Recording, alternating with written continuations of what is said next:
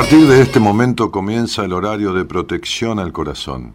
La permanencia frente a la radio depende exclusivamente del cariño que cada uno se tenga.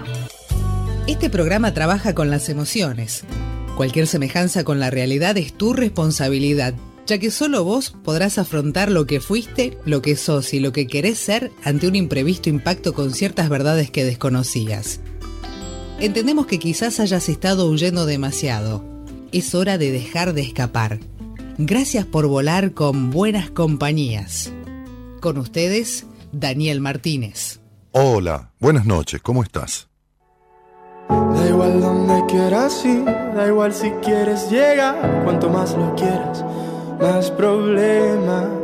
Da igual si lo quieres ya o para dentro de un mes, da igual, de verdad, siempre hay problemas. Da igual si intentas correr o si decides volar, da igual, de verdad, el tiempo se frena. Da igual si intentas huir del monstruo en sueños, verás, cuanto más lo quieras más te frenas. Pero hay una cosa que te quiero decir, y es que no decaigas. Siempre habrá un hueco para ti y para mí. Y si lo sientes de verdad, rompe tus cadenas. Enséñale al mundo lo que corre por tus venas. No quieras vivir. ¿Cómo están? ¿Cómo están? Bueno, yo con algunos problemas con la, con la conexión, este, llegué al consultorio y no había internet en la zona, llamé al proveedor, que es Cablevisión, y me tuvieron que dar algunos este, mega en el celular y desde el celular conecté la computadora y desde la computadora, bueno, ya que estoy. Eh, por eso eh, me apuré a, abrir para ver si podemos sostener la conexión o por lo menos hablar de lo que quería hablar o de lo que propuse, ¿no? En Instagram este, y, con este posteo que hicimos también, eh, que, a ver si lo puedo leer desde otro celular, no quiero meterme en aquel, eh, que decía algo así como, bueno, no lo tengo acá, desde el otro no lo tengo. Mm, mm, mm, bueno, ¿puede amar un psicópata? así arrancaba la cosa, ¿no? Este, y en algún momento hicimos un programa, no hace mucho tiempo, si, quiere la productora puede buscar el link y ponerlo, hablando de, psicopatía y hablando de, narcisismo. Eh, y es un programa que tuvo mucha repercusión. ¿Por qué? Porque muchas veces a uno le cuesta descubrir el perfil del... no porque uno tenga que estar investigando ni uno tenga que leer libros de psicología, pero le cuesta descubrir el perfil de un psicópata o de un, de un, de un narcisista. Es decir, cae en las redes, ¿no? Eh, eh, es, lo que, es lo que se llama por ahí este, opuesto complementario, ¿no? Opuesto complementario.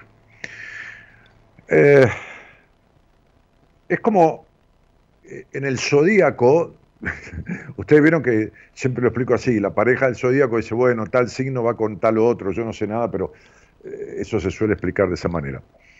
Entonces, eh, en el zodíaco psicológico, la pareja más fuerte en el sentido negativo, ¿no? la unión desde las energías más fuerte en lo negativo es el psicópata narcisista y la melancólica, o la psicópata narcisista o el narcisista con el melancólico, ¿no? Eh, puede enamorarse, puede amar, porque enamorarse es una cosa, este, tener una relación es otra. Esta pregunta nos mete o nos sumerge, o por lo menos me mete a mí de lleno en el mundo emocional de, unas personas que en cierto sentido viven a oscuras del mundo emocional, ¿no? Del verdad, o del verdadero mundo emocional. Por supuesto que tienen emociones. Pero contestar a esta pregunta, si un psicópata, un narcisista o una psicópata, pues esto no es una cuestión privativa de los hombres, si bien los hay más este, en proporción que las mujeres, pero las hay igual. O las hay también. Eh, esta pregunta nos lleva a qué entendemos por amor, porque acá viene la gran cuestión. ¿Qué entendemos por amor? Porque una cosa es una relación amorosa, otra cosa es una, este, qué sé yo, eh, relación superficial, otra cosa es una, por ahí un enamoramiento, otra cosa es una relación amigable y otra cosa es el amor. El amor podríamos describirlo como un, sentimiento que en realidad embarga, invade, ah, produce satisfacción. Nada es permanente ni absoluto en la vida, por supuesto. Este, y, y es una emoción y un sentimiento, es un sentimiento que provoca emoción, que provoca emoción en acompañar al otro a ser sí mismo sin dejar de ser uno. ¿Está? Para esto que se necesita. el amor se encuentra, eh, eh, el amor este, se busca, este, el, amor, el amor se construye. Se encuentra, ¿no? Ay, me encontré el amor y ya está, ¿no? Está, está listo, ¿no? Ya, ya, ya, ya, está todo resuelto.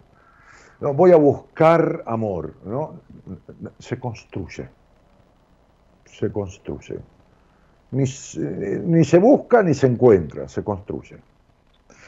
Evidentemente, a partir de un encuentro, pero se construye. Y esa construcción tiene sus altibajos, tiene sus momentos no fáciles, tiene todo esto. Pero en definitiva, los amantes, y no digo amantes porque haya alguien casado y el otro, eh, no, no, no, los amantes, los que se aman, viven negociando. Construir el amor significa negociar, negociar en el sentido de acompañar sin dejarse de lado. En algún momento uno puede ceder, por supuesto, qué sé yo, supongamos, a uno le gusta el teatro y al otro no le gusta. Dice, bueno, te acompaño.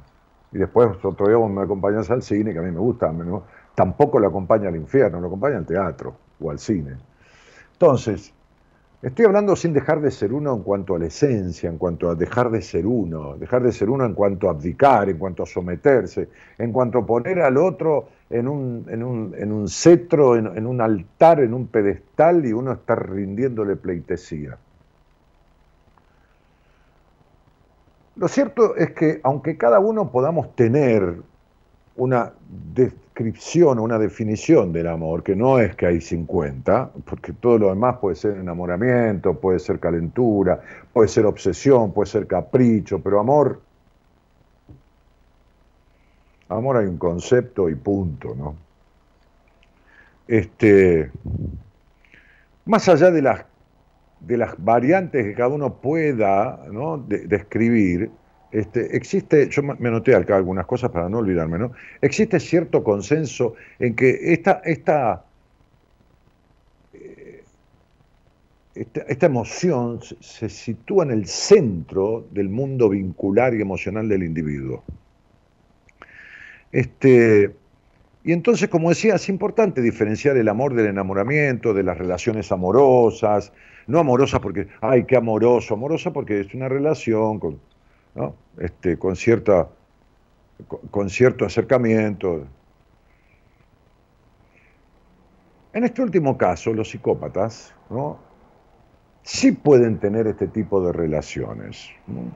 Este tipo de relación, de, una relación supuestamente amorosa, supuestamente con un enamoramiento, ¿no? Hay como una especie de apasionamiento, sobre todo al principio.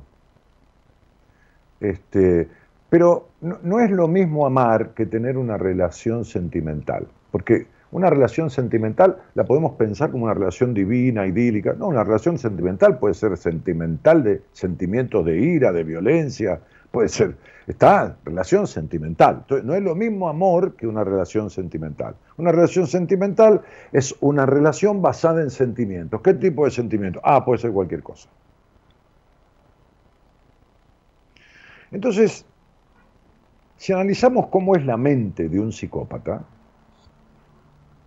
y por qué su forma de amar supuestamente, ¿no? Porque el otro, la víctima del psicópata o del narcisista, digamos, es como que cree, se persuade, tiene un concepto distorsivo, entonces cree que ese o esa psicópata, narcisista, le ama.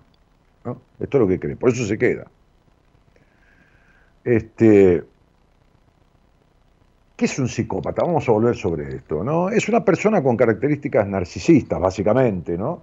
Incapaz de experimentar emociones. Es decir, incapaz de experimentar emociones que tengan que ver con la empatía.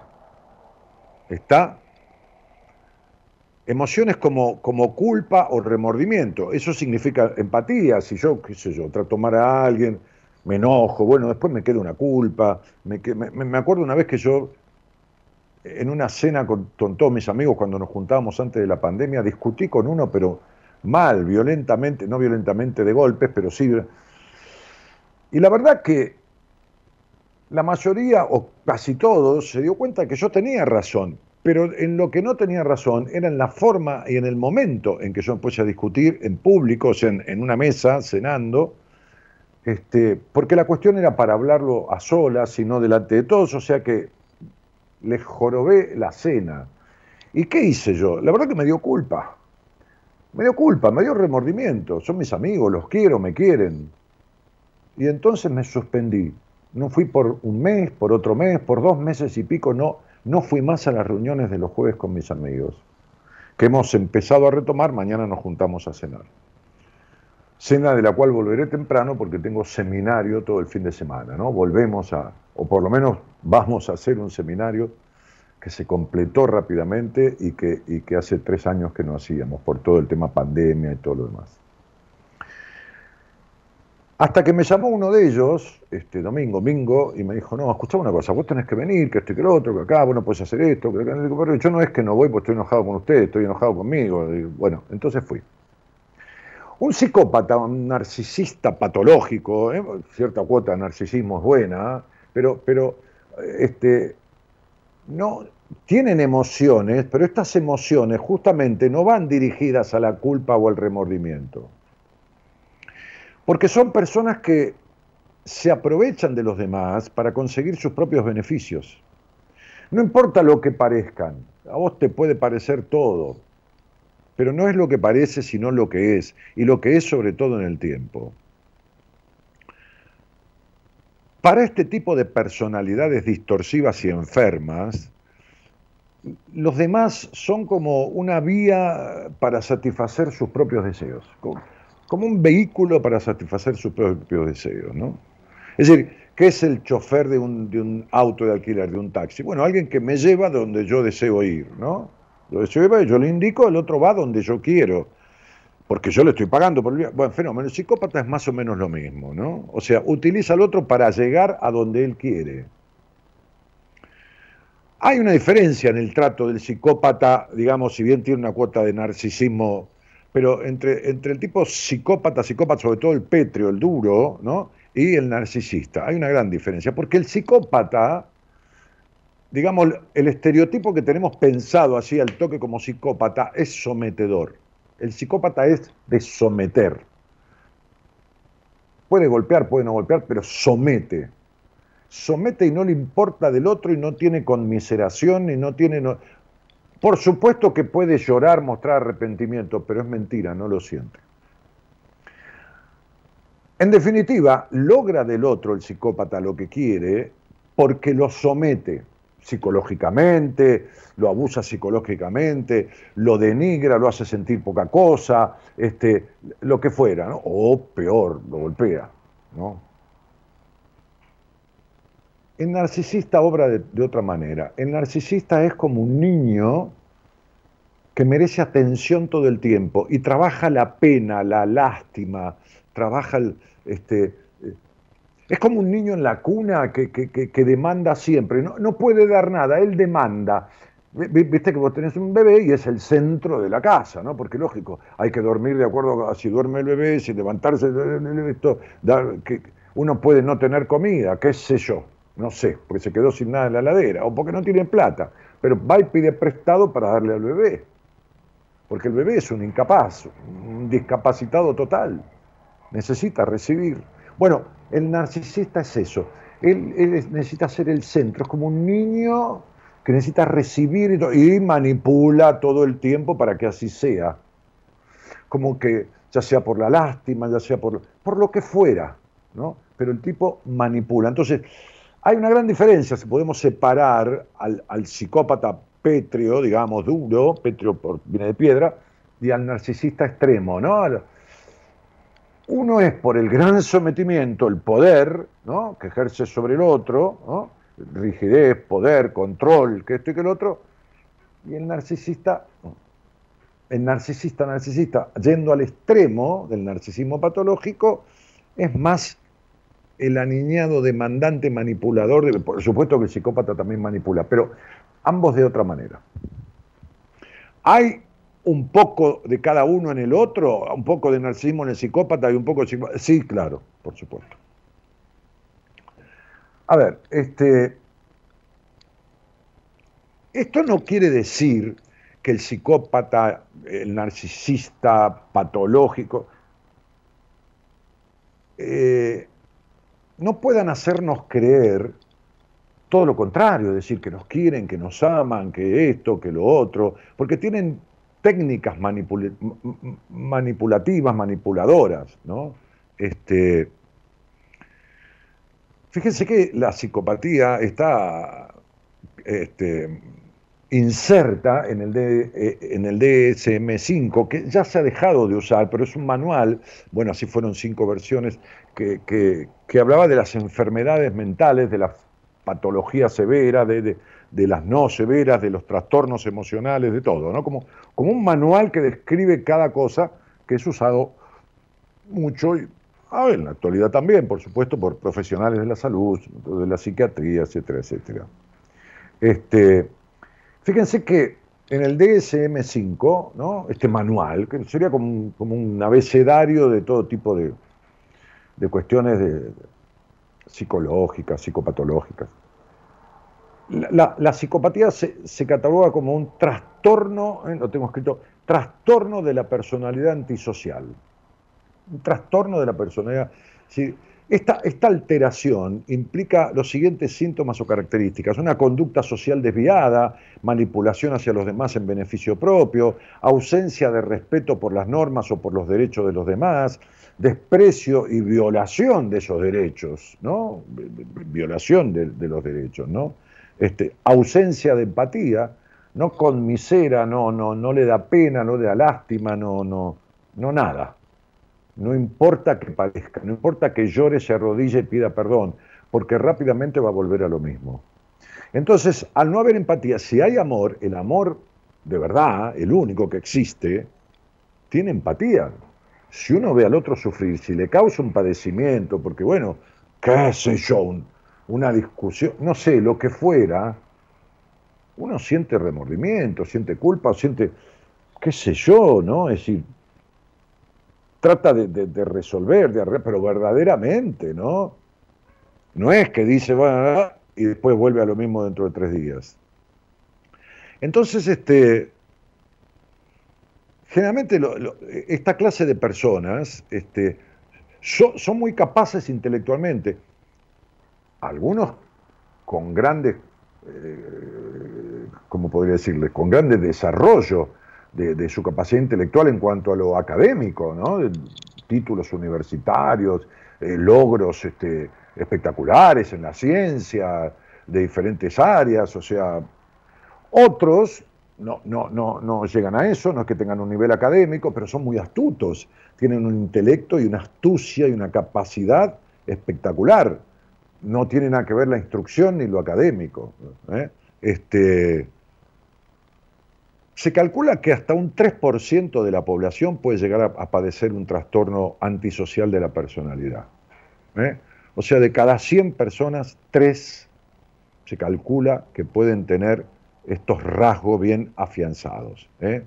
Este, con todo esto que te decía, entonces, este,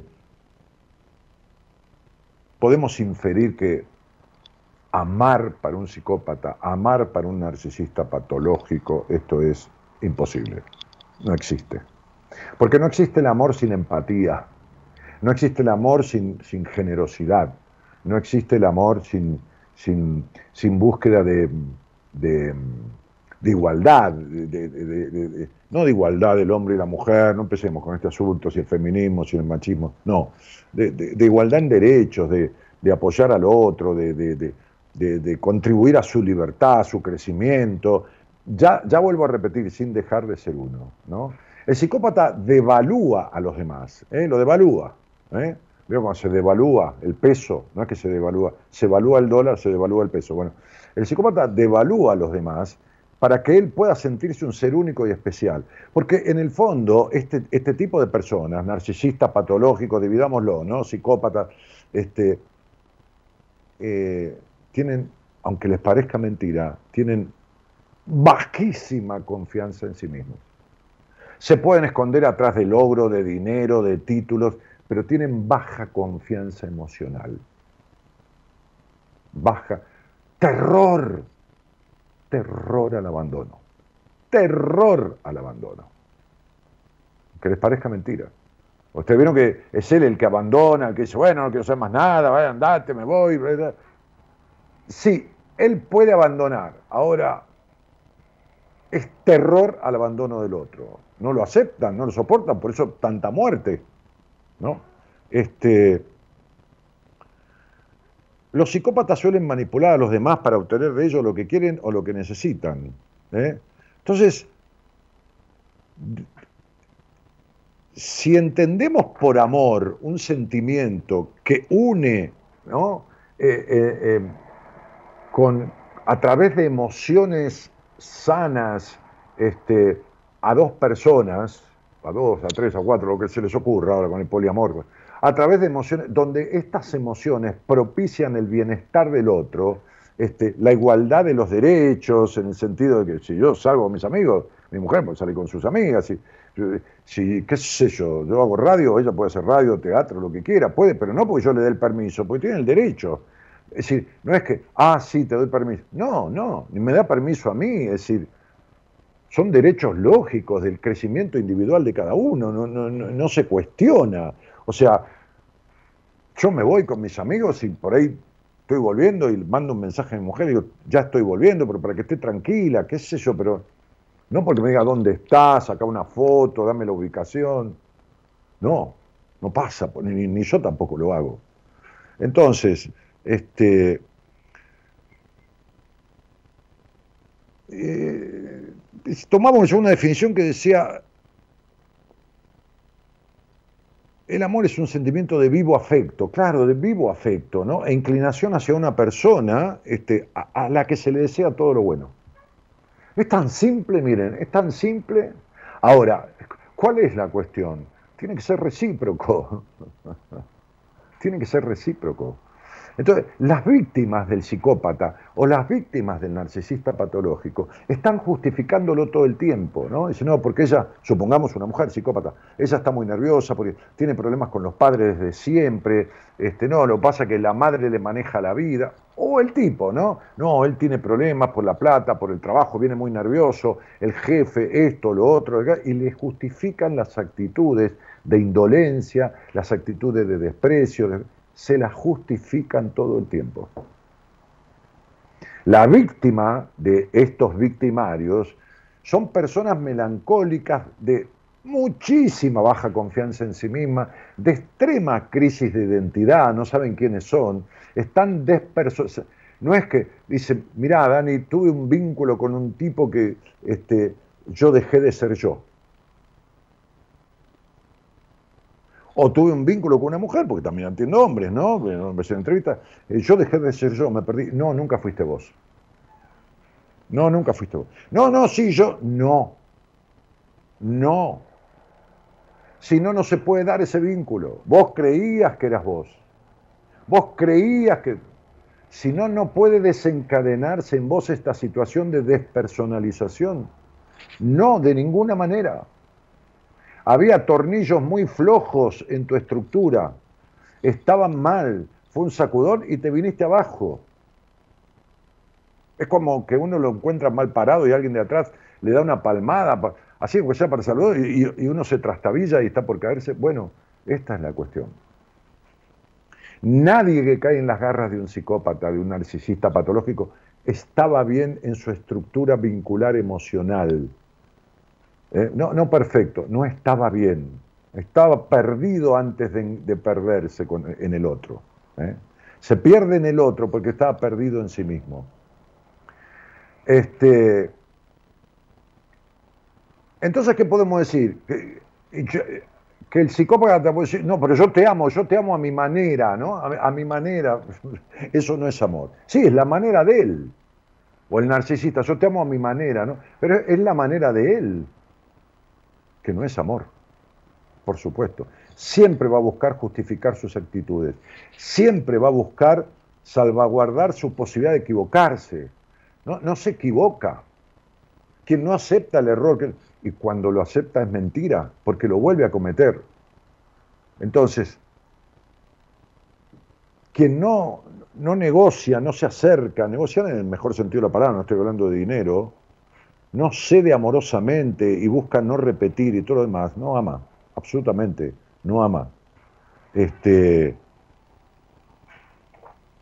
además el amor implica complicidad, intimidad, pasión, compromiso, es una emoción muy humana. Y, el psicópata y el narcisista patológico están deshumanizados. ¿eh? Este, están como como, fuera de la sociedad, de lo, de, lo, habitual, de lo lógicamente sano o de lo sanamente lógico. Este, la, ausencia de empatía que sufre el psicópata le, impide sentir eh, le impide sentir placer, a ver, para que se entienda, mediante la felicidad de los demás.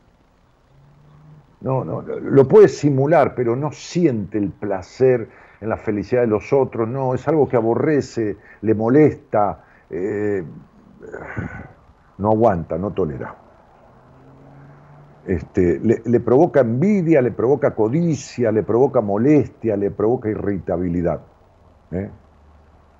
Eh, entonces, lo que define como amor este tipo de de estructuras psicopatológicas desvirtuadas, digamos, este, lo que definen como amor está muy lejos de ser el amor. Por eso eh, no hay manera de que este tipo de personalidades distorsivas y enfermizas puedan amar.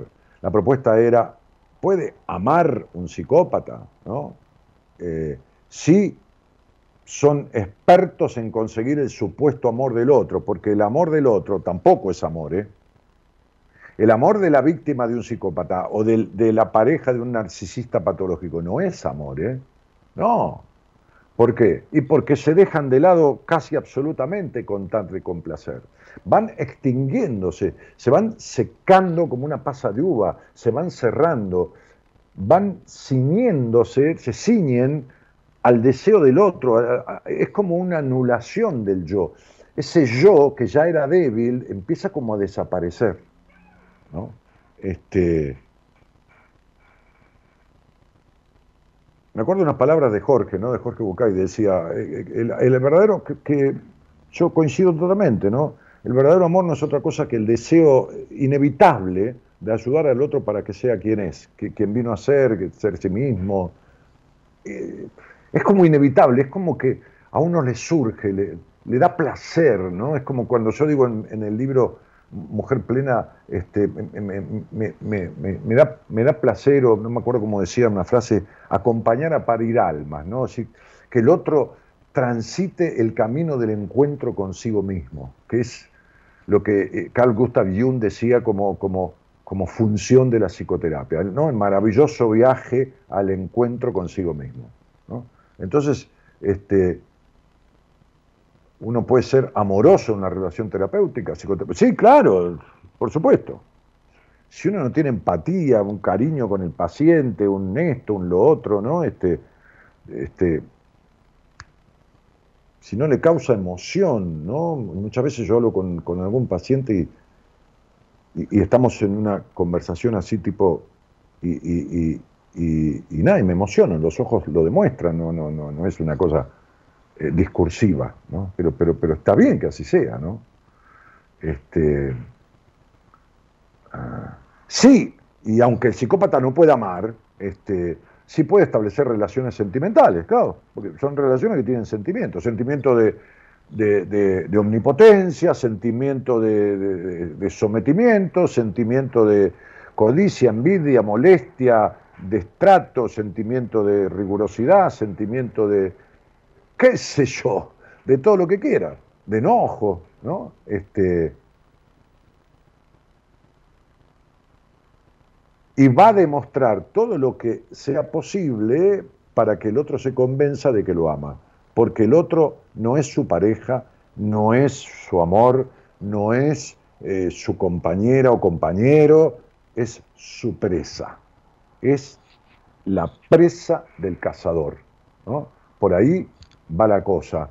La autocomplacencia, la, propia satisfacción, este, el aumento de, una especie de, gran ego, pero que en realidad es un pseudo ego, ¿no? Este, debido también a la base narcisista. Todas esas cosas están relacionadas al, al, vínculo o a la relación asimétrica que tienen estas personalidades distorsivas con sus víctimas, porque no hay otra palabra que esa, ¿no?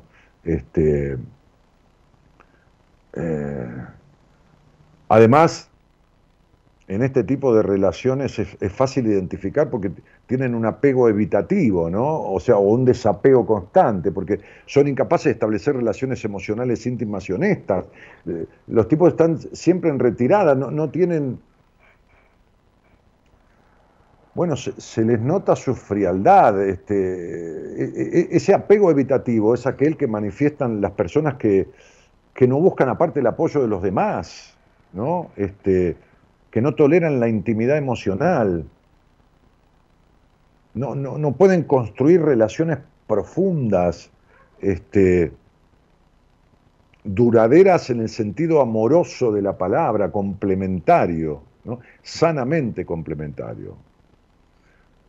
Eh, entonces, digo, a esta consigna o a esta frase del posteo, puede amar un psicópata, puede amar un narcisista, narcisista, no alguien que tiene una cuota de narcisismo, que está muy bien, ¿no? Como una sana cuota de egoísmo, como No, no. Y no hay 80 clases de amor. No.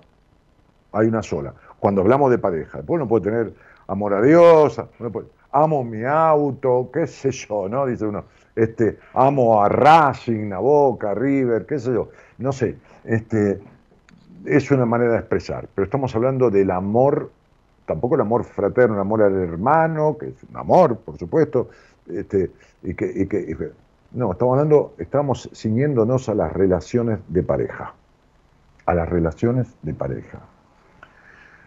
Claro que hay padres narcisistas, patológicos, padres, padres digo los dos, padre o madre, ¿no? Este, narcisistas, eh, psicópatas, eh, por supuesto que los hay. Por eso ese mandamiento judeo-cristiano de honrar padre y madre es uno de los capítulos más intensos que yo he escrito en el libro Diez Mandatos, para desvirtuar esta cuestión, más intensos y más extensos y más abarcativos y explicativos en todos los sentidos, este, esta cosa de honrar padre y madre, porque hay un sentimiento como de tener que someterse o de deber la vida y todo lo demás, que es una locura.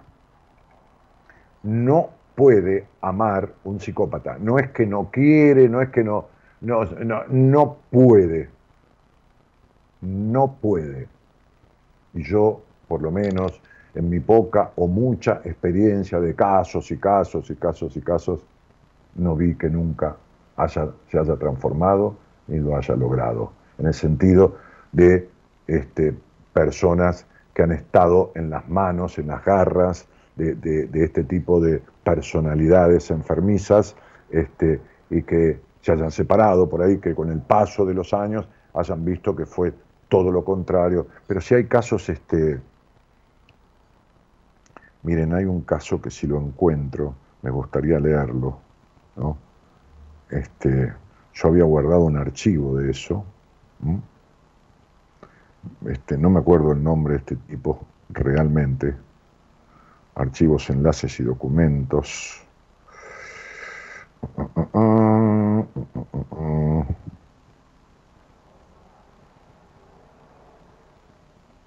Bueno, yo lo voy a buscar y si lo encuentro se los cuento porque es un caso emblemático, ¿eh? emblemático mundial, pero para que, para que podamos comprender bien cómo funciona esto. Un buenas noches. Un muchas gracias por estar. Voy a ver si puedo prender la otra computadora porque, claro, estoy con señal desde el celular. Del, celular estoy pasando datos a la computadora, ¿no? Entonces hay que ver si soporta a las dos y leer los posteos de ustedes. Vamos, Gerardo. Adelante.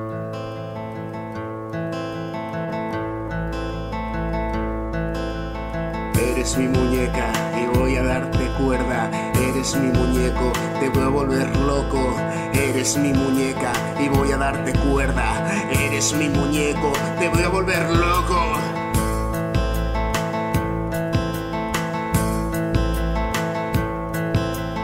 Nos conocimos en el colegio, yo me sentía diferente al resto de la gente varios años por fin coincidimos en una fiesta de antiguos amigos. Tú estabas allí. Te vi como un depredador a su presa, como un buitre yo estaba a la espera, al acecho de verte morir. Risas y copas con bailes, mi mirada inerte clavada en tu barba recién perfilada. Y supe que tú ibas a ser para mí una víctima más en mi agenda, la sonrisa emotiva perfecta. Eres mi muñeca y voy a darte cuerda, me decías entre sábanas Eres mi muñeco, te voy a volver loco, me decías entre sábanas. Psicópata, trastornada mental.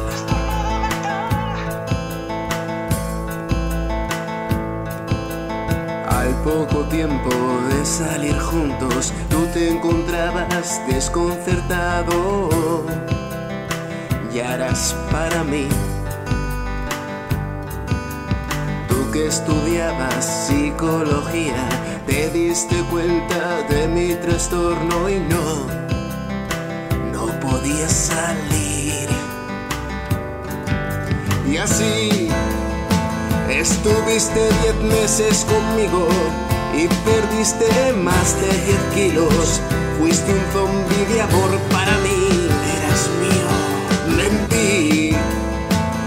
Iba a fiestas de algunos colegas donde sexo con drogas estaban presenciando todas las veladas.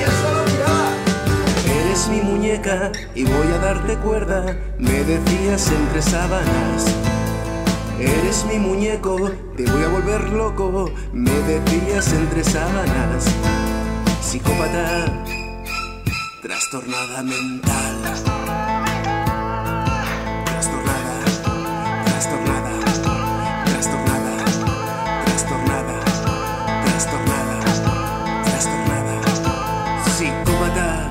Trastornada mental. Psicópata trastornada mental.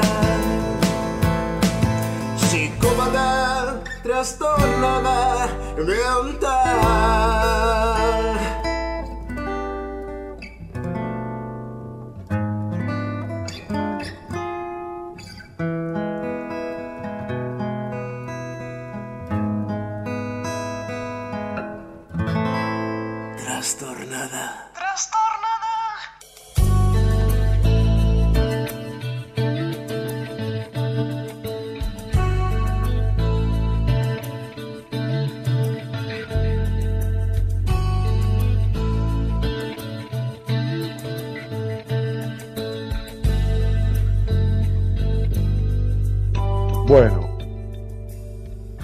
Bien, muchas gracias por aguantar ahí con todos estos líos que tengo hoy con, las conexiones.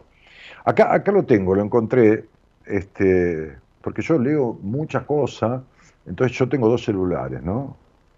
Uno de mis pacientes y otro más bien privado, personal, ¿no? Este, eh, entonces cuando encuentro algo, lo paso al celular de pacientes, como un apunte, lo que fuera, para que me quede guardado. Y me queda en los dos lugares. Si lo necesito para un paciente, si lo necesito para un programa, bueno, lo tengo a mano.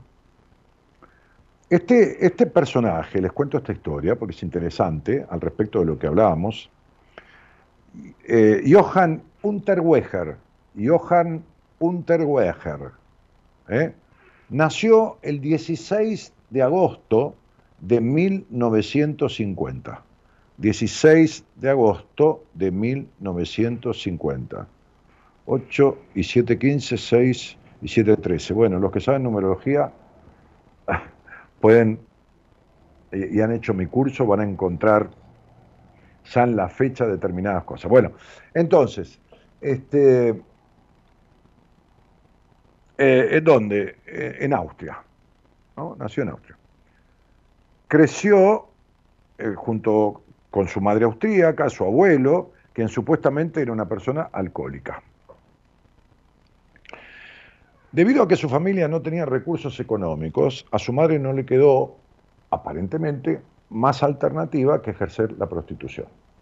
Estamos hablando del año 1950, hoy también hay mujeres que ejercen la prostitución, hombres también que ejercen la prostitución, no vamos a censurar a nadie, simplemente estamos contando una historia. Cada uno hace con su vida lo que quiera, siempre y cuando no obligue a otro a hacer lo mismo, ¿no? Bah.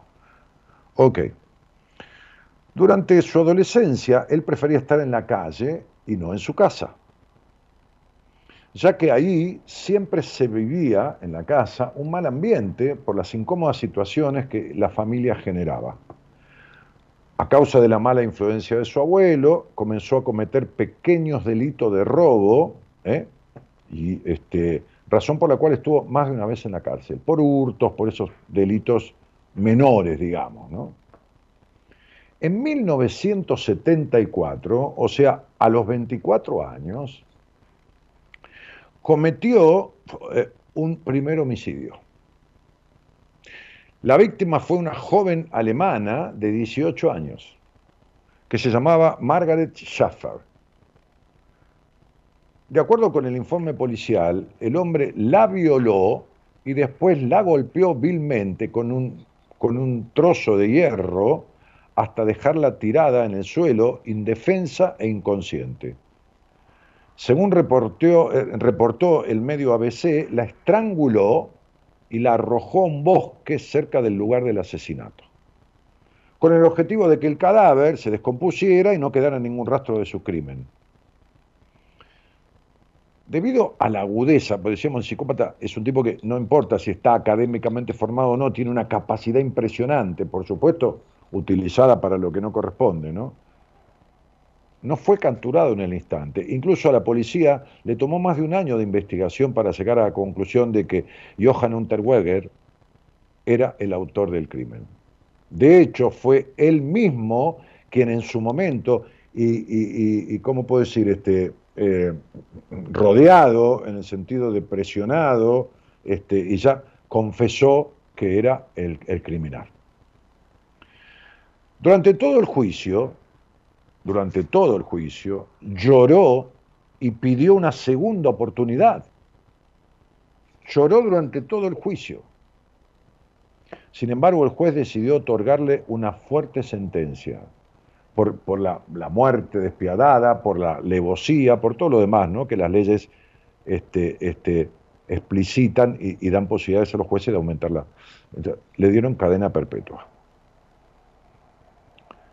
Mientras estuvo en la cárcel, se inscribió en un programa de alfabetización, porque recuerden que su infancia entre la madre, que bueno, con esta vida este, disipada que tenía y, andaba de un hombre en otro y, el abuelo alcohólico y ese hogar, bueno, entonces este, pidió entrar en un programa de, aprendizaje, de alfabetización, de, de, instrucción, justamente, ¿no? Porque no había estudiado desde pequeño, ¿no? Porque su familia nunca se preocupó tampoco de que ingresara a la escuela. En ese momento se dio cuenta del inmenso mundo de la lectura. Y obtuvo una gran inspiración por los libros, una gran afinidad, un amor a los libros. Lo que lo llevó a tener el deseo de ser un escritor. Entonces se inició, dio los primeros pasos en esta pasión y, estos pasos empezaron con la publicación de un poemario, ¿no? un conjunto de poemas, seguido de una saga de cuentos infantiles, poemas y luego cuentos infantiles. Aunque, él, ¿eh? Johan, no, se, no, se, no se conformó con eso y decidió aventurarse a proyectos literarios mucho más grandes. Tiempo después, escribió más cuentos y dos novelas, hasta que logró, logró publicar su autobiografía. La infancia desafortunada, desgraciada, los malos tratos, lo de esto, la madre, el abuelo, lo esto, lo otro, lo cual lo tituló como a esta autobiografía la tituló como Purgatorio, un viaje a la cárcel. Un tipo realmente ocurrente e iluminado, ¿no? Digo, en el sentido intelectual. Purgatorio fue su libro, ¿no? Después de ensayos, después de cuentos, después de novelas, ¿no? Este, un autobiográfico. Purgatorio, un viaje a la cárcel. La obra tuvo un gran éxito en ventas, fue publicada. Tanto así que los derechos de, este, de este libro autobiográfico fueron vendidos para hacer una película de su vida llamada Jack. Jack, que fue estrenada en el año 2015. O sea, ahora, hace siete años, hay una película de su vida y protagonizada por el actor Johannes Krisch. Ningún tema es más poético que la muerte de una mujer hermosa, hay una edad en la que una mujer debe ser hermosa para ser amada y hay una edad en la que una mujer debe ser hermosa para ser bella. Escribió en su autobiografía sobre la perspectiva que tiene del género y de su apariencia. Eh, una escritora, una mujer, Eldriette Jelinek, que fue una de las principales impulsoras para que Anterweger, ¿eh? nuestro personaje de esta historia, fuera liberado. O sea, empezó todo un movimiento, estamos hablando del año, qué sé yo, 1980 y pico, ¿no? Este, había pasado tiempo en la cárcel. Empezó todo un movimiento para, para que lo liberaran. En varias de las entrevistas que le realizaron mientras estuvo en la cárcel, este, Unterweber, Jonathan, eh, eh, no, Johannes era, ¿no? Creo que era Johannes, sí. Este, bueno, Jack, en definitiva, que no era Jack el destripador, ¿eh? este, siempre expresó que estaba muy arrepentido del crimen que cometió, realmente, como una cuestión de enajenación, de un, y una violencia heredada del hogar y bueno, todo esto. Se excusaba tras la difícil infancia que vivió a causa de su abuelo, también su madre, ¿no? quien estuvo a cargo de él, lo que lo llevó por un mal camino. Eh, incluso en estas entrevistas, él afirmó que estaba dispuesto a reinsertarse en la sociedad. De esa manera aportó en lo que más se destacaba, que era la escritura. Ya dijimos, relatos, poemas, cuentos infantiles. ¿no? Este, novelas e incluso una autobiografía donde el tipo se abría, ¿no? se abría al mundo con toda su, su miseria y el crimen que había cometido. A causa de sus fuertes declaraciones para recibir una nueva oportunidad, muchos escritores austríacos, entre ellos esta mujer Elfried Jelinek, ganadora del premio Nobel de. No, no, no, no era una mujer, no, me parece un no. Ah, ganador del premio Nobel de Literatura en el año 2004. ¿eh? Ganó el premio Nobel de Literatura, no estamos hablando de cualquiera. ¿eh? Iniciaron un movimiento al cual se unieron otros autores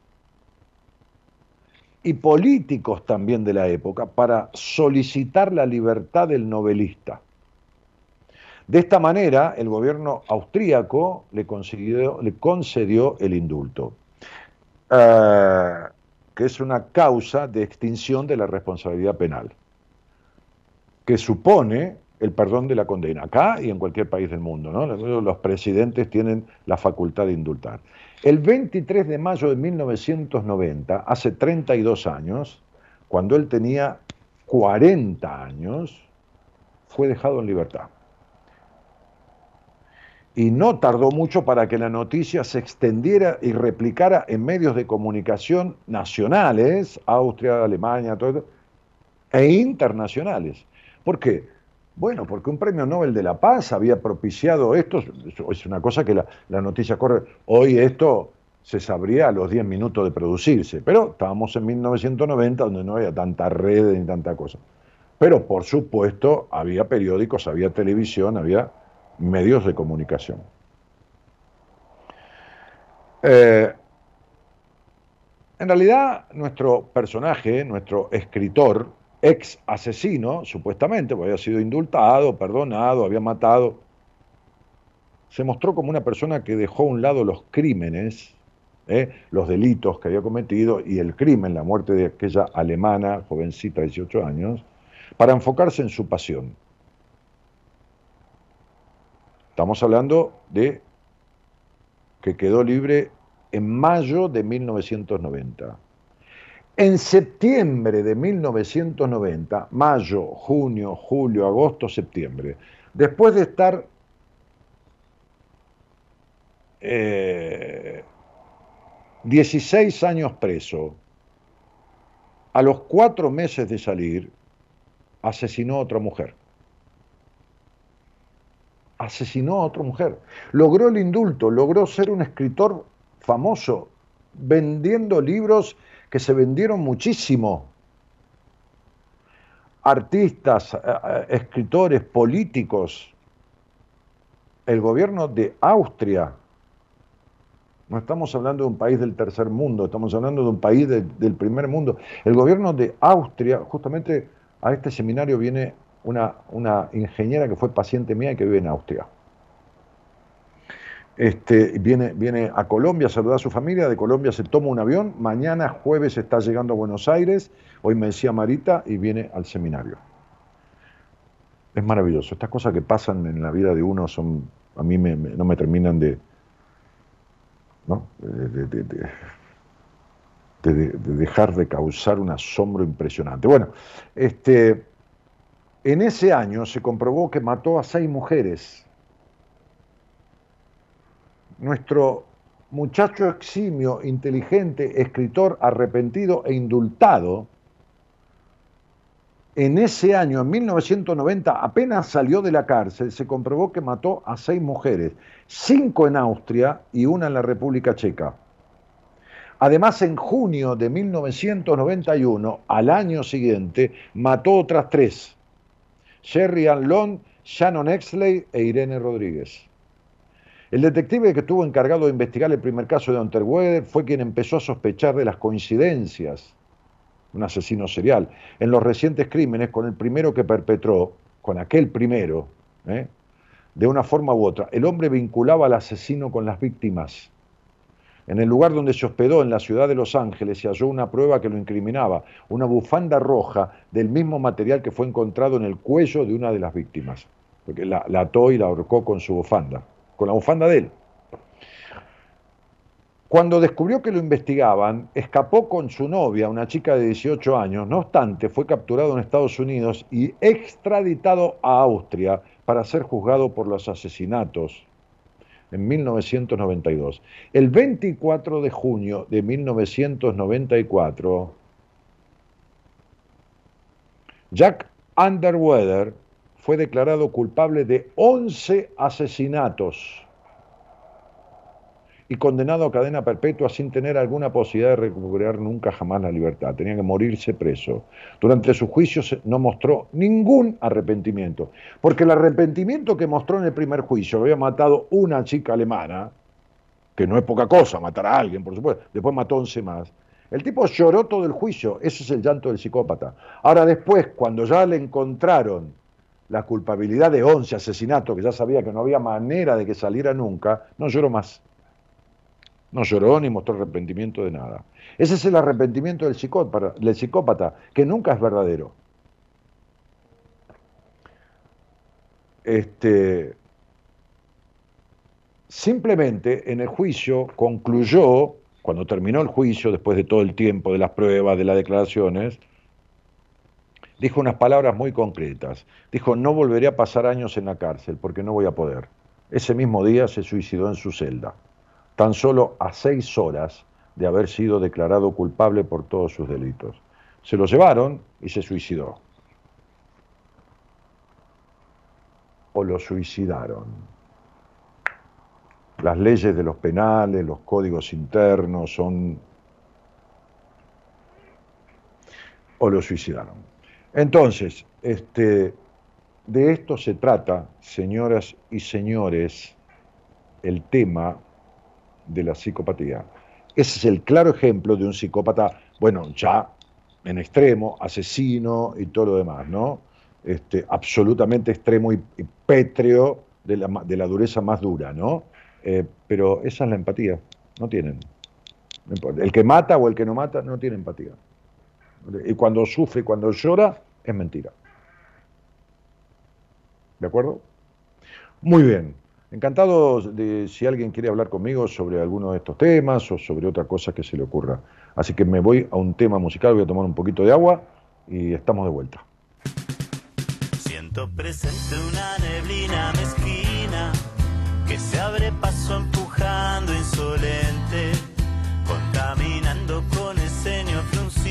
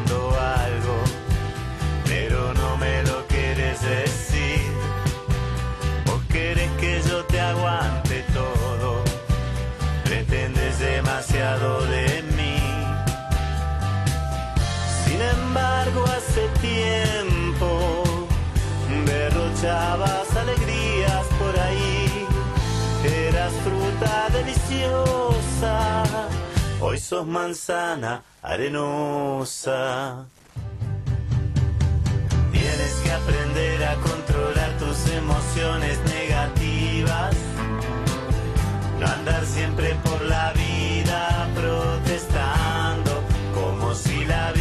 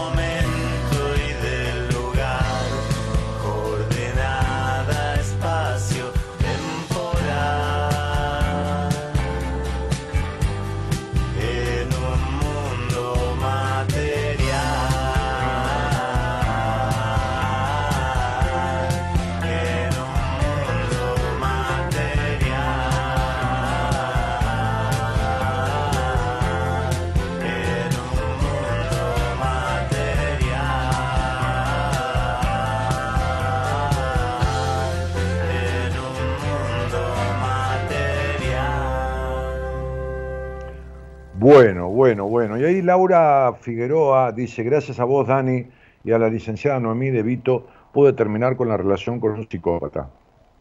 Y sí, en realidad un trabajo en terapia produce ese tipo de, de, finales, ¿no? Un buen trabajo en una buena terapia, este, pero no, es solo que se termina la relación con un psicópata, porque una cosa es lograr que alguien se separe de un psicópata Y otra cosa muy diferente es resolver lo que lo llevó a relacionarse con un psicópata.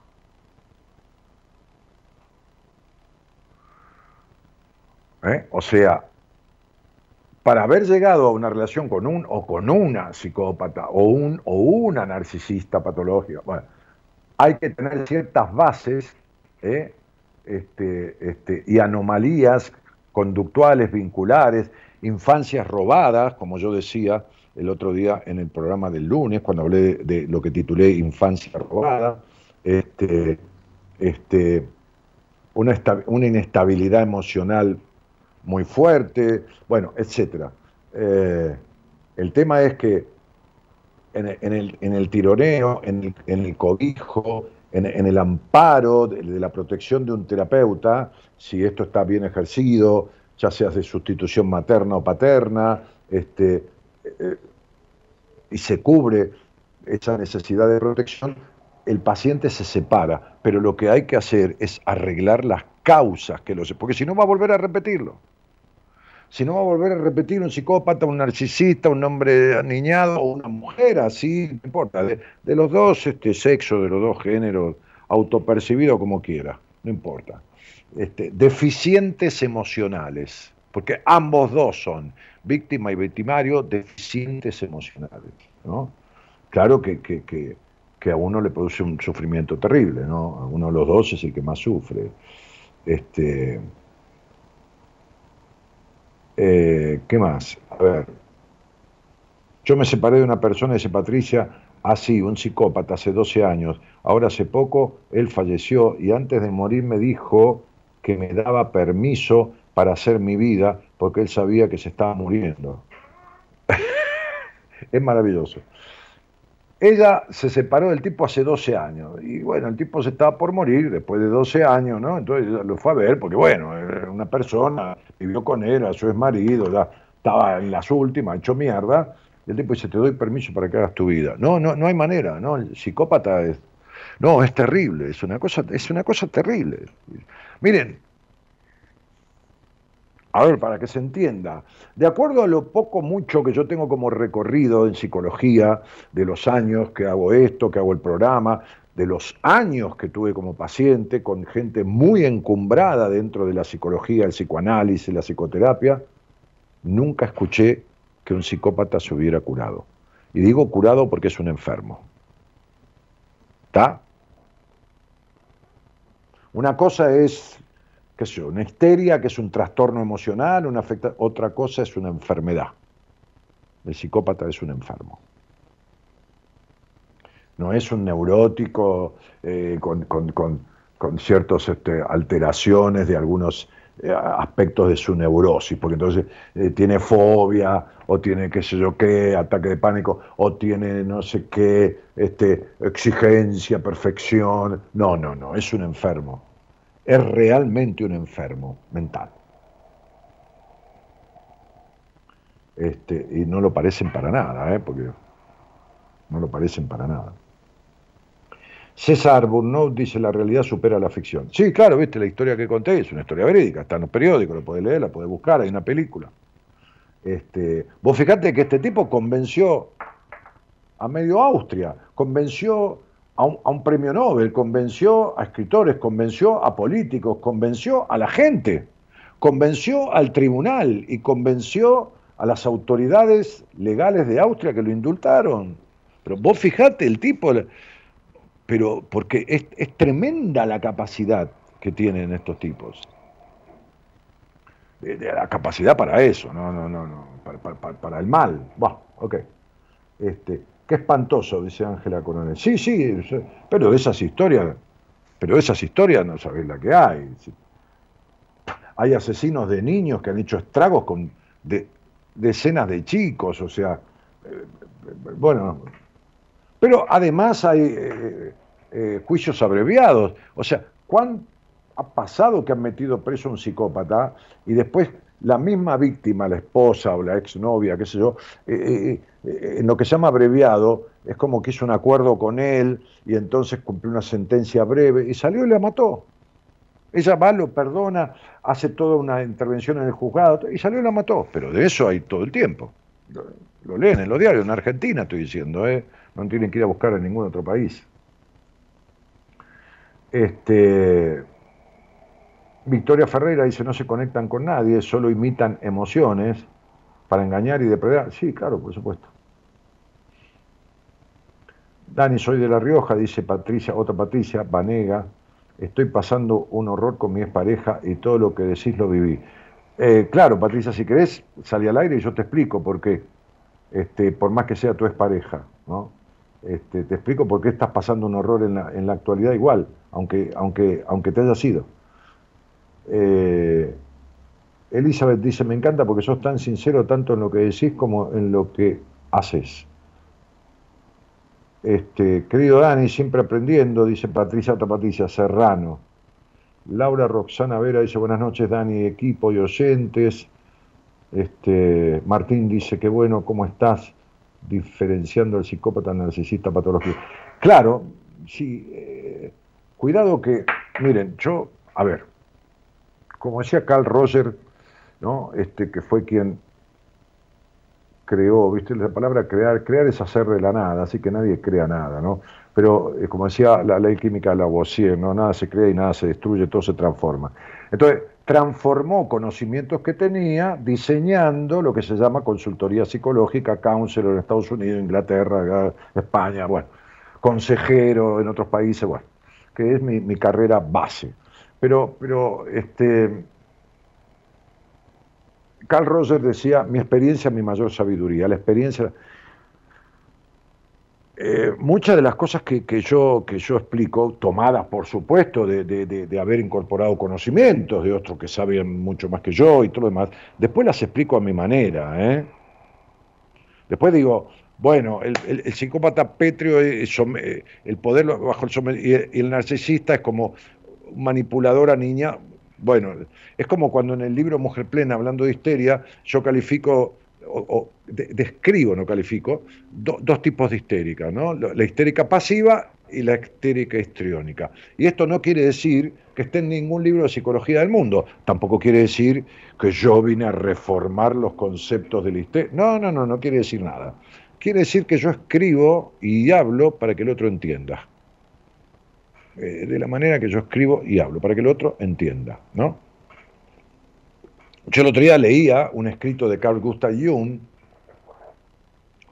mamita querida, dije tanto Gregoré para decir Gregorio, pero no es una crítica a Jung, ¿por qué tanta tecnocracia y tanta cosa y tanta descripción del yo y el retorcimiento de la cosa y de lo fálico y las tan largo, se lo mandé a mi mujer porque a ella le gusta más todavía este, la, base psicoanalítica y me encanta, me alegra porque yo tengo esa base, pero, pero, pero, y, bueno, tiene una inteligencia privilegiada esa mujer, este, y no tiene que ver que sea mi mujer, porque no, este, este, pero se lo mandé a ella, le dije, toma. Yo lo leí, sí, les digo la verdad, este, lo entendí, pero me fatigó. ¿Vieron? tampoco soy una lumbrera. Lo entendí, pero me fatigó. Entonces yo cuando explico, me explico medio de café, medio como si estuviéramos charlando en una mesa de café y explico así. Y a mí me gusta que me expliquen así. ¿Viste? También me gusta que me expliquen así. Y yo tuve un profesional de la psicología que fue un gran maestro ¿eh? cuando caí en, las manos de él, gracias a Dios y a mí que fui, que me hablaba así y me explicaba así. Y era un capo el tipo a nivel nacional, ¿no? Dentro del psicoanálisis y la psiquiatría. Pero el tipo me hablaba así, clarito. Eh, bueno, este, ¿qué más? Mensaje. buenas noches, Dani. Prendiéndome al programa, dice Fernando Cabrera. Bueno, que se ve que el trabajo llega más tarde, qué sé yo. Bueno, gracias, querido. Este, Norma Isabel Verón dice, buenas noches. Sí, salí dos años y pude salir de esa relación. Me costó un montón. No, claro, cuesta mucho separarse de ese tipo de, relaciones. ¿eh? Bueno, ahí está el teléfono, Patricia se sale, dice, ¿cuánta verdad? Ah, Pato, vos sos la que tuvimos la entrevista el otro día. ¿eh? Vamos a empezar dentro de 20, 30 días un, proceso, así que, bueno, ya estamos en contacto, ya fue un gusto la charla que tuvimos y, y te vi muy, muy reconociendo cosas y dándote cuenta, que es lo más importante. Este, así que bueno, ya vamos a trabajar juntos para desalojar esas cuestiones que te afectan. Bueno, ¿qué más? Este, bueno, ahí tienen el teléfono, 54 911 31 03 6171. Si alguien quiere charlar conmigo de alguna cosa o hacerme una pregunta, dale. Estoy abierto a contestar cualquier pregunta que pueda contestar, ¿eh? no cualquier pregunta. El 98% de las preguntas del mundo no tengo ni idea cómo contestarlas, pero hay un 2% que sí. Así que si, si se refiere a cosas que, yo hago y, a lo que me dedico, es posible que encontremos una respuesta. ¿Está bien? ¿Le da ganas de, llamarme y hacerme una, una, pregunta, una consulta sobre algo? ¿O charlar de un tema? No importa si no, no, no tienen por qué hablar de que salieron con un psicópata o una psicópata. No, no. Es abierto el asunto. En fin. Bueno, estoy contento y un poco tenso. Un poquito, no tenso, pero con esta cosita, viste, de, de volver a hacer seminario después de tres años. porque antes teníamos un ritmo, tres, cuatro al año, cada dos meses. Ahora son tres años que no. Incluso eh, hemos diagramado algún ejercicio readaptado, otra cosa modificaciones, vienen tres personas del equipo que no habían venido nunca. Este, este, ah, sí, una había venido como paciente mía, era una psicóloga del equipo que fue paciente mía y había venido como paciente, pero no vino como profesional. Ahora, después de varios años, le dimos el permiso para que, pero ya está, ya ahora ya es toda una profesional y ni hablar, anda bárbara. La verdad que le he derivado gente este, después de entrevistas que yo doy de primera vez y anda bárbara. Entonces le dimos el premio de que venga al seminario, pues se lo recontra merece. Este, después viene, viene, viene Fernando Basílico, que es el médico que estuvo conmigo al aire, este, viene Marcela este, Fernández, que, tampoco vino nunca, este, bueno, y, y, otros más del equipo, somos nueve en total. 9 eh, y 38 personas. Ya van a ver algunas fotitos, no se puede comentar nada del seminario, pero van a, van a escuchar algunas manifestaciones del día que termina, vamos, a ver si tomamos alguna, algunos este, flashes así, algunos para subir alguna historia, ¿no? Cómo te fue, cómo te sentís, cómo llegaste, sin dar detalles del seminario, porque es, vivencial y no se puede contar nada, de lo que pasa ahí que pasan todas cosas buenas, pero bueno. Este, pero es muy movilizante. Así que yo estoy bastante así como. Bueno, vamos a un tema musical. Me parece que voy a prender un cigarrillo. ¿eh? Este, y, a ver si alguien me acompaña a charlar un ratito mientras doy dos o tres pitaditas y listo, y les contesto algo a ver con su numerología y todo lo demás hablando, ¿eh? no, me, no me empiecen a escribir este, fechas ahí en el, en el post ni nada. Dale, Gerardo.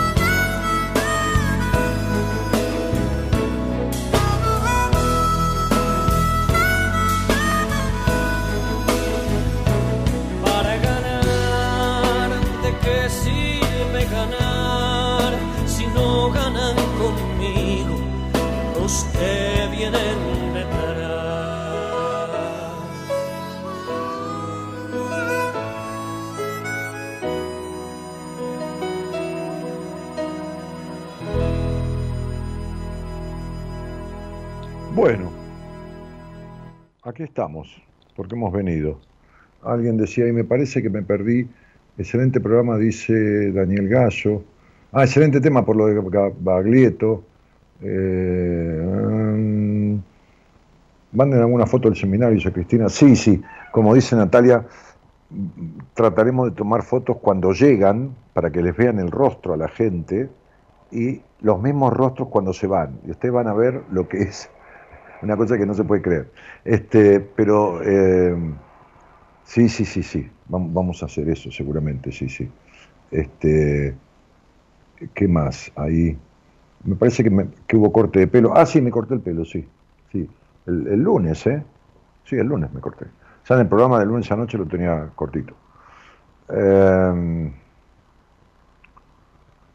Cristina dice felicitaciones por el seminario. ¿Qué más? Eh, ah, que se perdieron la charla con Fernando Basílico. No, hice un programa con él, dos programas que hicimos, sí, sí, sí. Este,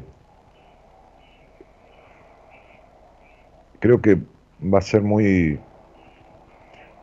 muy, muy enriquecedora la, presencia de Fernando y, de las dos psicólogas este, que nunca habían estado en un seminario, porque bueno, el grupo se, el grupo base se moviliza, incorporar gente nueva, este, está bueno, está bueno. Eh,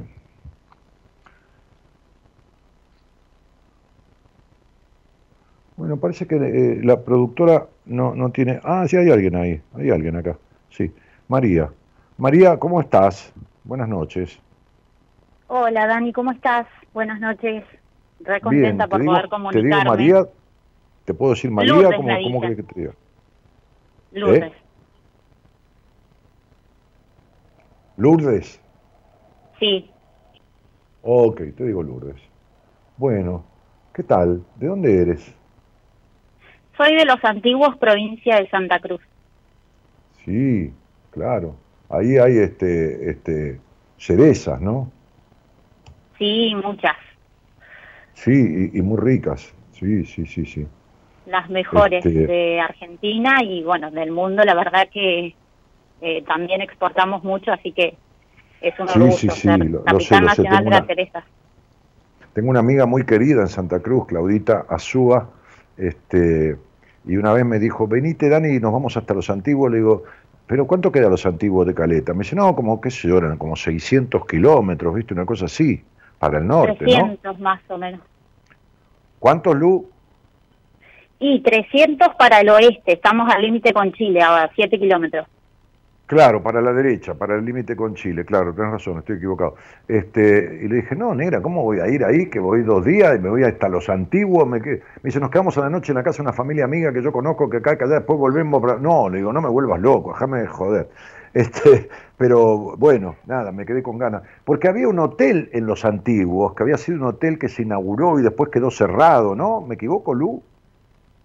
Sí, había un hotel, bueno, está Los Antiguos Cerezo, que es el más antiguo, que siempre permaneció abierto, y después uno nuevo que había abierto, que era Mora, pero cerró y abrió después en otras temporadas.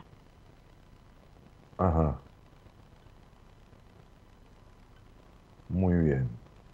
Bueno, ¿y, y con quién vivís ahí en los antiguos? ¿Con alguien moderno? Eh, Chiste fa- Vivo con, chiste mi, fácil. con mi pareja. Eh, que bueno, ya estamos juntos hace bastante, como siete años, y después con mis tres hijos. Nacho de Eh, 10 años, que ya va a cumplir sí. 11, Acacia, que va a cumplir 5 el mes que viene, y Inti, que tiene un mes y siete meses.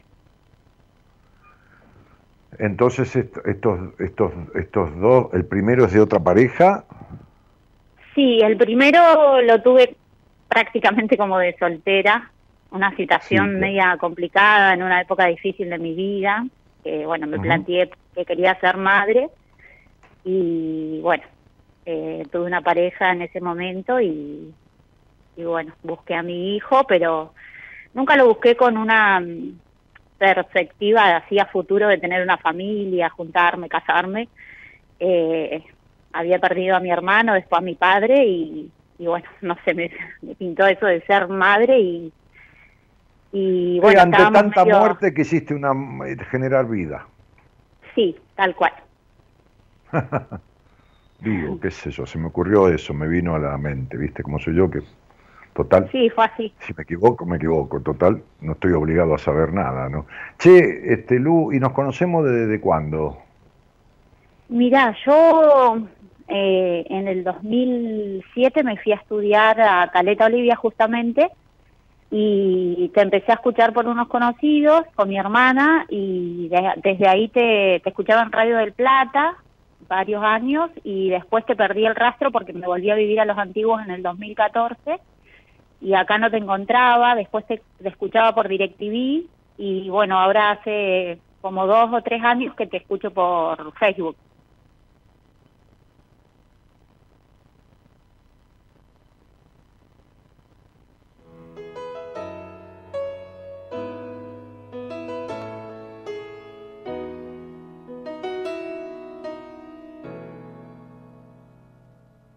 Necesito que me escuches un momento, compañero de fatigas y de azar. Eres alguien que quiero y que respeto y agradezco tu tiempo y tu amistad.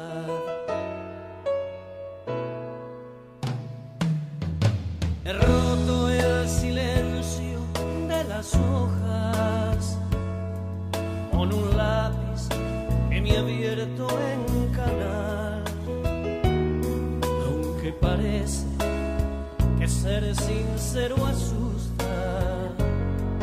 Y por eso. ¿Cómo que no me ves? Estoy acá. ¿Me ves ahora? Pero yo escucho. Dame, dame, dame, dame.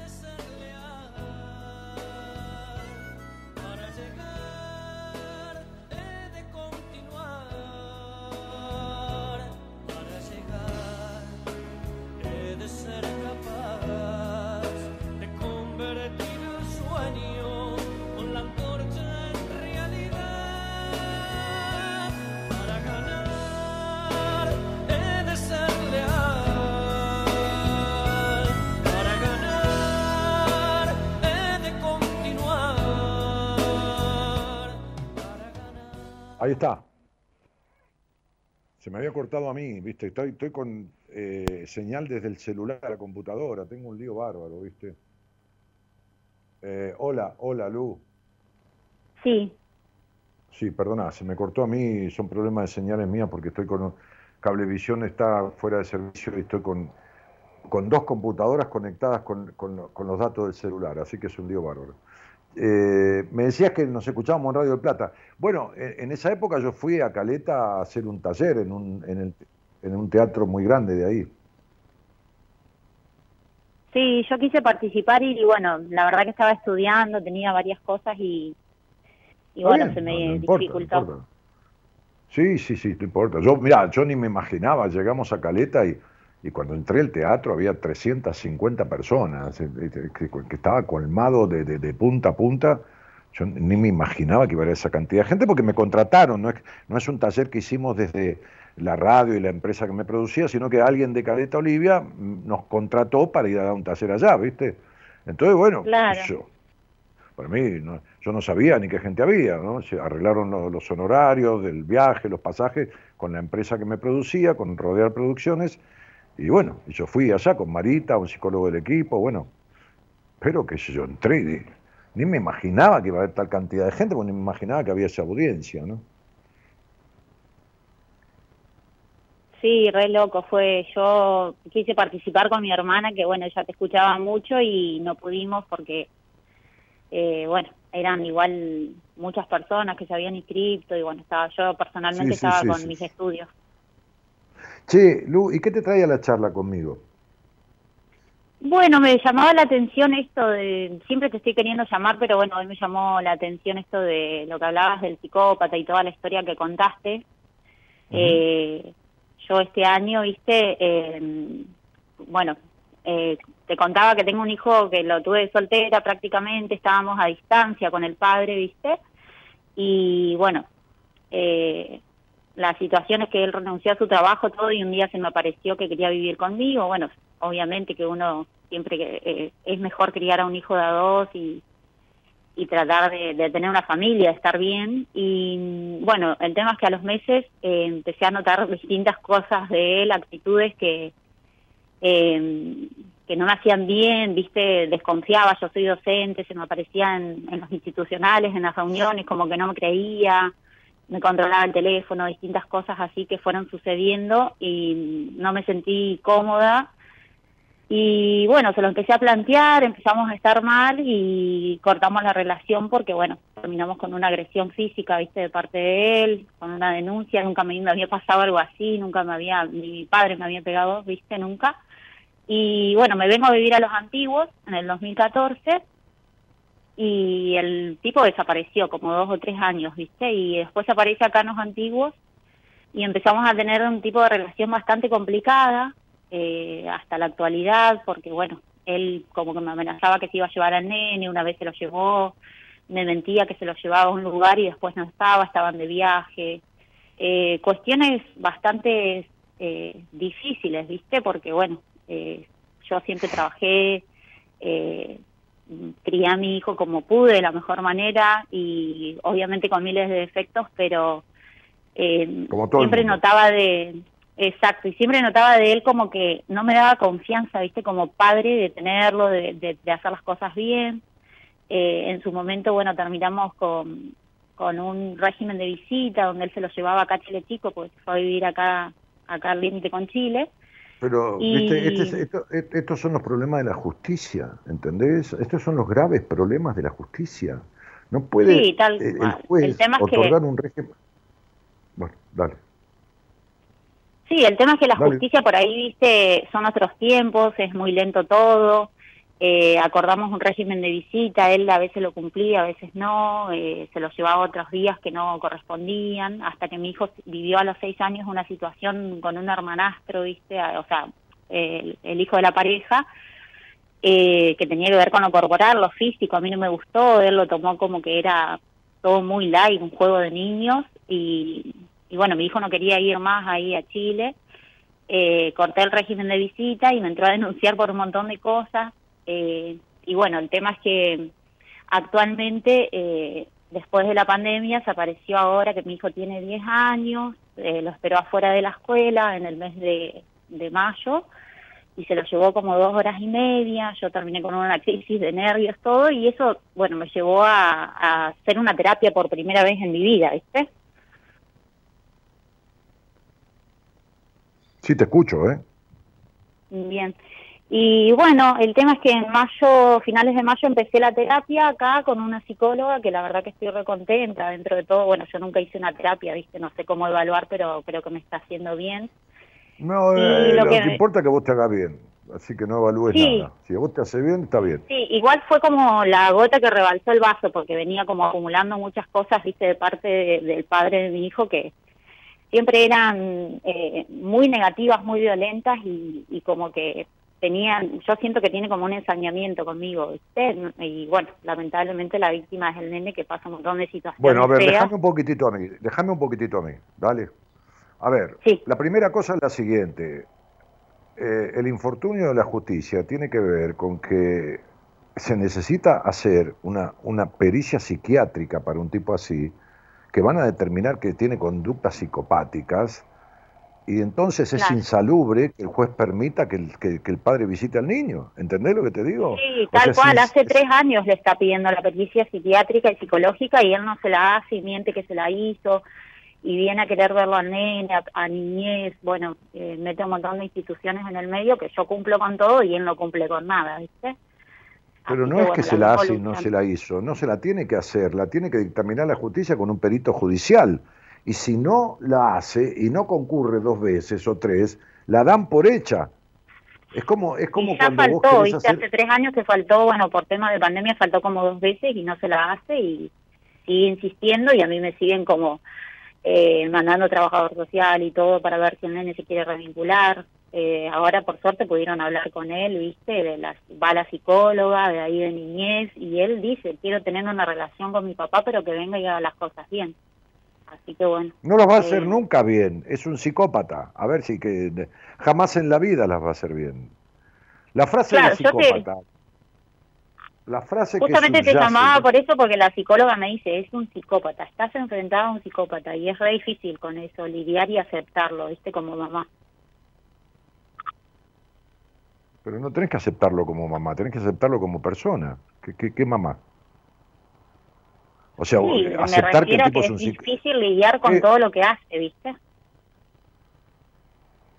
Porque está mal manejado por el abogado. Hay alguien que está manejando para la mierda las cosas, ¿entendés? O sea, si vos haces un juicio de filiación y vas porque querés que eh, el padre del hijo, ponerle, reconozca al hijo y le querés, porque el tipo lo abandonó y no lo reconoció, ponele, y entonces lo citan dos veces para hacerse el análisis de sangre, para hacerse eh, eh, eh, este, el análisis genético, y la tercera vez no se presenta, y lo dan por presentado, y, lo constituyen como hijo de ese padre si se niega a hacerlo, este, y, y le embargan el dinero y todo lo demás. Entonces, Acá, tres años, dos años, el tipo no va, hace lo que se le canta a las pelotas, esto, lo otro, que se haga una pericia psiquiátrica. No, no la tiene que hacer, porque si no va un psiquiatra amigo, le paga y le dice que está bien. Es decir, es una pericia que la tiene que hacer el perito judicial. Lo citan una vez, lo citan dos, si no, eh, eh, si no se presenta, la dan por negativa a la pericia y no le permiten más ver al chico, ¿entendés? Sí, yo siempre esperaba que sea así, no por, o sea, me encantaría que mi hijo pueda tener una relación muy sana con el padre, pero él aparece así. No, no la va a tener nunca sana, es un psicópata. Exacto, y bueno, nunca me pasó una cuota alimentaria, ahora le tuve que iniciar juicio a los abuelos, tampoco la justicia, viste, los tiempos son eh, muy lentos a veces. Mirá, yo te voy a decir una cosa. Eh, vos estás trabajando en terapia, ¿cuánto tiempo hace esto? Desde fines de mayo estoy asistiendo una vez por semana. Bueno, muy bien. Trabajar el tema con tu padre, el tema con tu madre, la forma en que fuiste criada, la infancia robada perjudicial que tuviste, los prejuicios con los que fuiste criada, las culpas sexuales que te introdujeron en tu crianza y todas esas cosas. Porque si vos hubieras tenido resueltas esas cosas, vos nunca te hubieras ligado con un psicópata.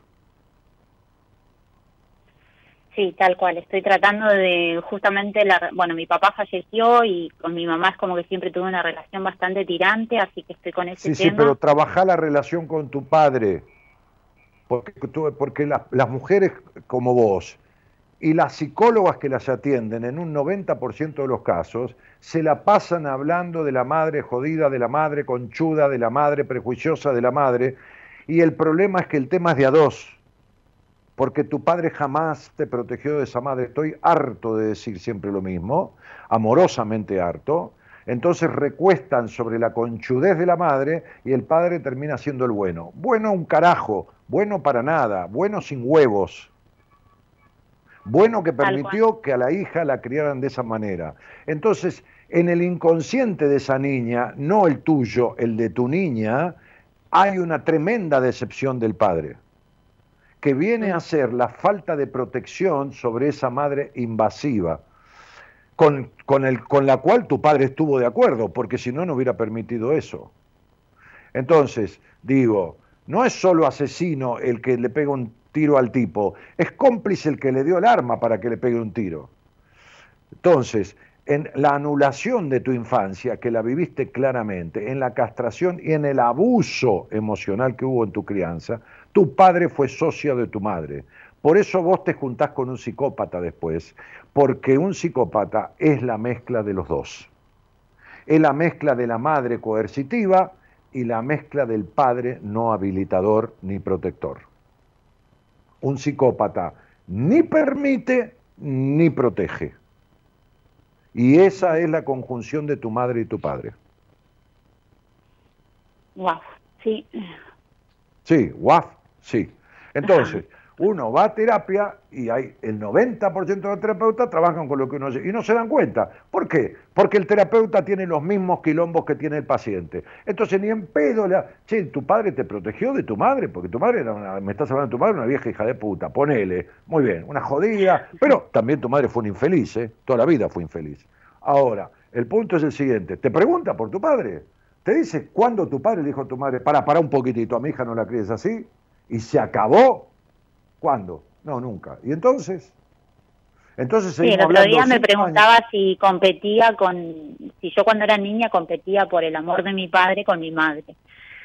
Y la verdad que le digo, no, no recuerdo haber competido porque los dos eran muy medio fríos, viste, no eran muy expresivos y todo el tiempo como muy Sí, pero tu, conductual. pero tu padre, pero tu padre era parejo con tu madre o tu madre era la que tenía los huevos de la, de la, de la, de la pareja. Y mi, la palabra de mi papá era santa, pero a su vez eh, la que siempre, viste, tiró con todo y se la bancaba era ella. Eh, no, no importa que se la bancaba. El tema es que esto es de a dos. Mm. Entonces, la decepción que vos tuviste los hombres, aparte lo controladora que has sido toda la vida, no sé qué hiciste con esa necesidad de controlar todo que tenés. Sí, soy recontra perfeccionista y la verdad que... No, no, con perfeccionista, controladora y no desconfiada. Perfeccionista, controladora y desconfiada. Sí, puede ser. Por supuesto, si nadie hace las cosas como las haces vos. Sí, que puede Entonces, bueno, pero a, a ver, hay que hacer mérito para pegarse a un psicópata. Así como que hay que hacer mérito para tener una enfermedad de transmisión sexual, porque se necesita culpa sexual para adquirir una enfermedad de transmisión sexual. No, no, no cualquiera adquiere una enfermedad de transmisión sexual. Se necesita una variante de culpa fuerte. De la misma manera que hacer mérito para pegarse a un psicópata. Y el día que vos resuelvas los quilombos energéticos que tenés, los problemas de tu energía, de tu energía, que no circula bien en las áreas de tu vida, ese día ese tipo va a dejar de, de- de- de hacer todo lo que hace. Porque nunca te separaste de él. Energéticamente, ¿entendés lo que te quiero decir? Sí. Sí, justamente te quería no preguntar hasta- igual. hasta que vos no sanes aspectos que son consecuencias de tu crianza en forma directa, bueno, esto, esto, esto tiene que ver con que vos no te podés separar de cosas de tu historia que este tipo refleja. ¿Entendés lo que quiero decir? Sí, sí, sí, tal cual. Justamente te quería preguntar por el tema de qué pensabas vos de, de esto de la, viste que hay como una nueva modernidad de, de las constelaciones, la lectura de registros y demás, porque estoy con ese tema. Hace dos años, eh, por primera vez, bueno, me invitaron, hice una constelación que fue re heavy, viste, de mi familia de base, que no, bueno, no podía creer yo, viste, lo que me estaba pasando y gente que no conocía mi historia ni me conocía a mí, representó un montón de cosas. Después trabajé el tema de la relación con mi madre y, y bueno, y ahora justamente constelé este año eh, el tema de la relación con el padre de mi hijo, porque la verdad que es algo que me está ¿viste? chupando las energías mal y, no, no, bueno, uno va buscando. yo, te voy a explicar lo siguiente, Lourdes. Eh, sí, sí. Eh, eh, si vos tenés un problema de salud y vas al médico este, y tenés un tumor, y entonces el médico te da unas pastillas y, después te hace quimioterapia y después te opera, y vos te operás y vos haces reiki por la energía, para que la, quimioterapia no te haga el cabello, y tomás homeopatía, todo, todo sirve, el problema es que no alcanza si vos no resolvés el problema del rencor que tenés adentro, que es lo que te generó el tumor. Entonces, las constelaciones, el, registro acásico, mi mujer es experta en eso, pero, pero es experta, es una tipa que te pregunta el nombre, el nombre solo, hola, ¿qué tal? Lourdes. Bueno, sí, mira, eh, te, hace una meditación de 30 segundos, un minuto, y te empieza a hablar de tu vida como 10 veces peor que yo, porque yo necesito el nombre, la fecha de nacimiento, bueno, peor en el sentido de más insólito. Desde ya que la lectura del registro acásico, la lectura del registro acásico es la lectura de la energía del alma, ¿no? Ok, muy bien. Entonces, que no tiene nada que ver con vidas pasadas, ni toda esa boludez que mucha gente hace registro acásico, te empieza a hablar de quién fuiste, quién no fuiste, qué te está viendo, en, la casa donde estás, todas esas cosas no tienen nada que ver. Bueno, muy bien. Y por supuesto que constelaciones familiares, hay en mi, en mi equipo, hay una, una, una mujer que, que es psicóloga y que es especialista en eso.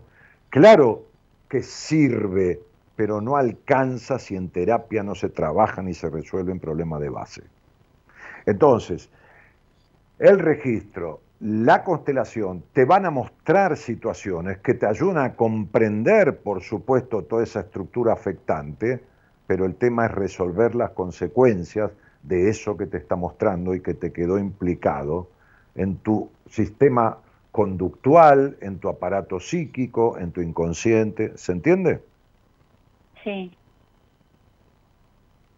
¿Se entiende o te lo explico de otra manera? No me digas que sí, sí, es que sí. No, sí, se entiende, se entiende y bueno, yo la verdad que bueno, primera vez en mi vida que, hago terapia, fui por esta situación con el padre de mi hijo, pero bueno, me empezaron a, a surgir ahí distintas cuestiones que tienen que ver con esto, de qué sé yo, me dice la psicóloga, por ejemplo, eh, no te das cuenta que hablas de la muerte de tu hermano, que fue re trágico a los 21 años, yo tenía 18 y, y después la muerte de tu papá y no más, como si nada hubiese sucedido, como si no te hubiese afectado, como que no viviste el duelo. Y sí, bueno, yo le digo es lo que me tocó, es el rol que también eh, me quedó ahí cumplir en mi familia en ese momento y bueno, es como que ahora estoy eh, tratando de, trabajar en eso porque obviamente que ella me dice, tenés que, vivir de cierta manera ese duelo que no lo viviste, bueno, estoy con todo eso. No, no, no, no es vivir el duelo. A ver, sí, entiendo. El tema es el siguiente. Lo que hay que resolver es la sobreadaptación que tuviste. Vos no tuviste infancia. ¿Qué querés que te diga? ¿Cómo querés que te lo explique? Sí. Entonces hay una Lourdes, chiquitita, Lourdesita, que está en la loma del culo. Está, ¿cuántos años tiene? ¿35? Bueno, está... Eh, bueno, perfecto. Hay una lurdecita que se quedó en los ocho años y medio, nueve años y medio, se quedó ahí. Listo, nunca salió de ahí. Y hay una Lourdes que la tiene a esa Lurdecita de la misma manera que tu madre te tenía a vos. Porque los prejuicios con los que fuiste criada, hay ciertas cuestiones limitativas en el área del disfrute de la vida, vos no lo resolviste. Sí. Quiero escuchar el sí o el no. Sí, es así. Ah, bien, perfecto. Entonces vos podés constelar, vos podés ver que personas que no te conocen se paran a tres metros de uno del otro, porque esa es la relación distante de tus padres, y cómo se pone atrás el padre de tu padre. Vos podés ver todo. Eso está divino y sirve muchísimo. Sirve, pero no alcanza. Bien. Entonces, te hace una lectura mi mujer, por decir algo, no porque te haga hacer una lectura con Gabriela, te hace una lectura, te va a describir de tu vida los por qué, los cómo, los cuándo, lo que te falta, por qué te afecta, qué es el problema, por qué no, pero después hay que resolverlo, ¿entendés? Tal cual, Entonces, la psicóloga me decía hoy que Vos- vos que tenés- vos esa tenés- niña. el, pe- el peor, de- vos tenés un duelo, vos tenés, escúchame a mí, vos, vos tenés un duelo que es el peor de los duelos de tu vida, que no está hecho. Es el duelo de la infancia robada, de la infancia perdida. El lunes hice un programa que se llama, una apertura que se llama La infancia robada. Escúchalo, ahí lo tenés por en todos lados el programa, guardado.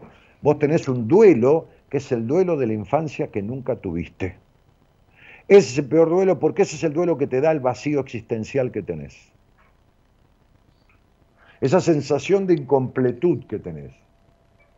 Esa- ese vivir en la mente que tenés y esa intolerancia que tenés, porque fuiste criada en la intolerancia. ¿Y cuál es tu intolerancia? La intolerancia de no dejarte ser, la intolerancia de vivir sometida a la mente, al razonamiento, a razonar todo 68 millones de veces y a vivir en la decepción, porque buscas una perfección que nunca vas a lograr. Entonces el perfeccionista siempre vive frustrado. Tal cual, lo que no quiero es, eh, qué sé yo, hacer lo mismo con mis hijos, ¿viste? No, otra vez lo mismo. Deja a tus hijos que le tocó esa madre. Arreglalo por vos, no por tus hijos. Dejate de joder. Si no puedes arreglar lo tuyo, ¿qué te querés poner a pensar en tus hijos? Lo de los hijos es por añadidura. ¿Sabes qué necesitan los hijos? Padres felices y que no le mientan. Felices, no felices, que vivir en la isla de la fantasía. Fe- eh, que vivan en bienestar. Y vos tenés melancolía, prejuicio, culpa por el disfrute, culpa sexual, las tenés todas metidas. ¿Y de qué duelo de tu padre y de tu madre? Acá hay que hacer el duelo de la infancia que está perdido. Después, a lo mejor viene el duelo de tu padre y de tu madre. ¿Entendés? Sí, ¿Por qué? Porque el duelo de tu padre y de tu madre, de, de- de tu hermano, vos los hiciste como pudiste, y yo entiendo lo que dice la psicóloga, pero hay un dolor mucho mayor en vos. O en la niña, que es el duelo de una infancia, de un hogar gris. Un hogar melancólico, un hogar de sacrificio, donde nadie festejó la vida, como digo siempre. ¿Entendés? Un hogar Sí, donde el disfrute no era algo que se cultivara. Un hogar lleno de prejuicios y de prejuicios en la sexualidad, inclusive. Bueno, mm, en- entonces, si todavía, todavía vos tenés sexo como si estuviera tu madre parada en la puerta mirando, entonces, hermana, no me vengas a hablar del duelo de tu padre y de tu madre, porque la pobre, Lour- la pobre Lourdes, sí, Lourdesita, sigue viviendo con las mismas limitaciones y prejuicios que la criaron. Y vos no dejás ser libre a esa nena. Quiere decir que sos una réplica de tu madre con tu propia niña, no con tu hija, sino con Lourdes. Y si vos no podés sacar a Lourdes de esas limitaciones, ¿cómo carajo querés influenciar bien a tus hijos? claro. Diciéndole, sean libres, disfruten la vida. No, negra, un niño absorbe lo que la madre siente. Le importa un carajo lo que dicen. Suponete que yo tengo a mi hijo y le digo, este, no fumes, ¿eh? vos no fumes que hace mal. Y se lo digo tirándole humo en la cara. ¿Qué toma el niño? ¿No fumar o fumar? Y sí, tal cual, se enseña con el ejemplo. Claro, toma fumar. Entonces una madre melancólica, vacía, prejuiciosa, cuando le- desde que le da la teta al niño, le transfiere esas limitaciones y esa energía de negatividad que tiene. Sí. Es esto. Ahora tengo que trabajar entonces en eso. En... Bueno, tenía razón un poco la psicóloga en soltar esa niña que, que fue, qué sé yo. Eso es lo que me dijo hoy. Soltar esa niña. Sí, porque me dice, esa ni eh, esa niña me, me dibujó, viste, justo tengo el papel 2, dos familias, eh, la de base y la actual. Y me dice, ¿cuál es la más importante? Obviamente que la actual. Y, y bueno, me dice, esa niña dolida que habla, eh, tenés que dejarla en el pasado porque tenés que soltarla, aprender a, que ya está, bueno, y eh, enfocarte ahora porque sos una mujer adulta y responsable y todo lo que, bueno, lo que conlleva ser eh, madre, esposa y demás. Mira, yo no, yo, yo, vos estás en terapia. No, no, no. Eh, yo no estoy ahí, yo no escucho lo que la terapeuta te dice, vos lo escuchás como podés, me lo transmitís amigo y yo no estoy ahí. ¿Entendés? Entonces, vos me estás diciendo lo que crees que ella te dice, este, de la manera que vos creés que me lo pasás a mí, así que es una especie de cosa que, ahora, si yo estuviera sentado ahí, este, yo me permitiría decir, tiene toda la razón la, la señora, o mire, perdóneme, pero ¿Entendés? Si vos me pones a mí, si yo tuviera la grabación de esto, y digo, tengo que soltar a esa niña, digo, ¿estás en pedo o qué te pasa, flaca? ¿De qué carajo estás hablando?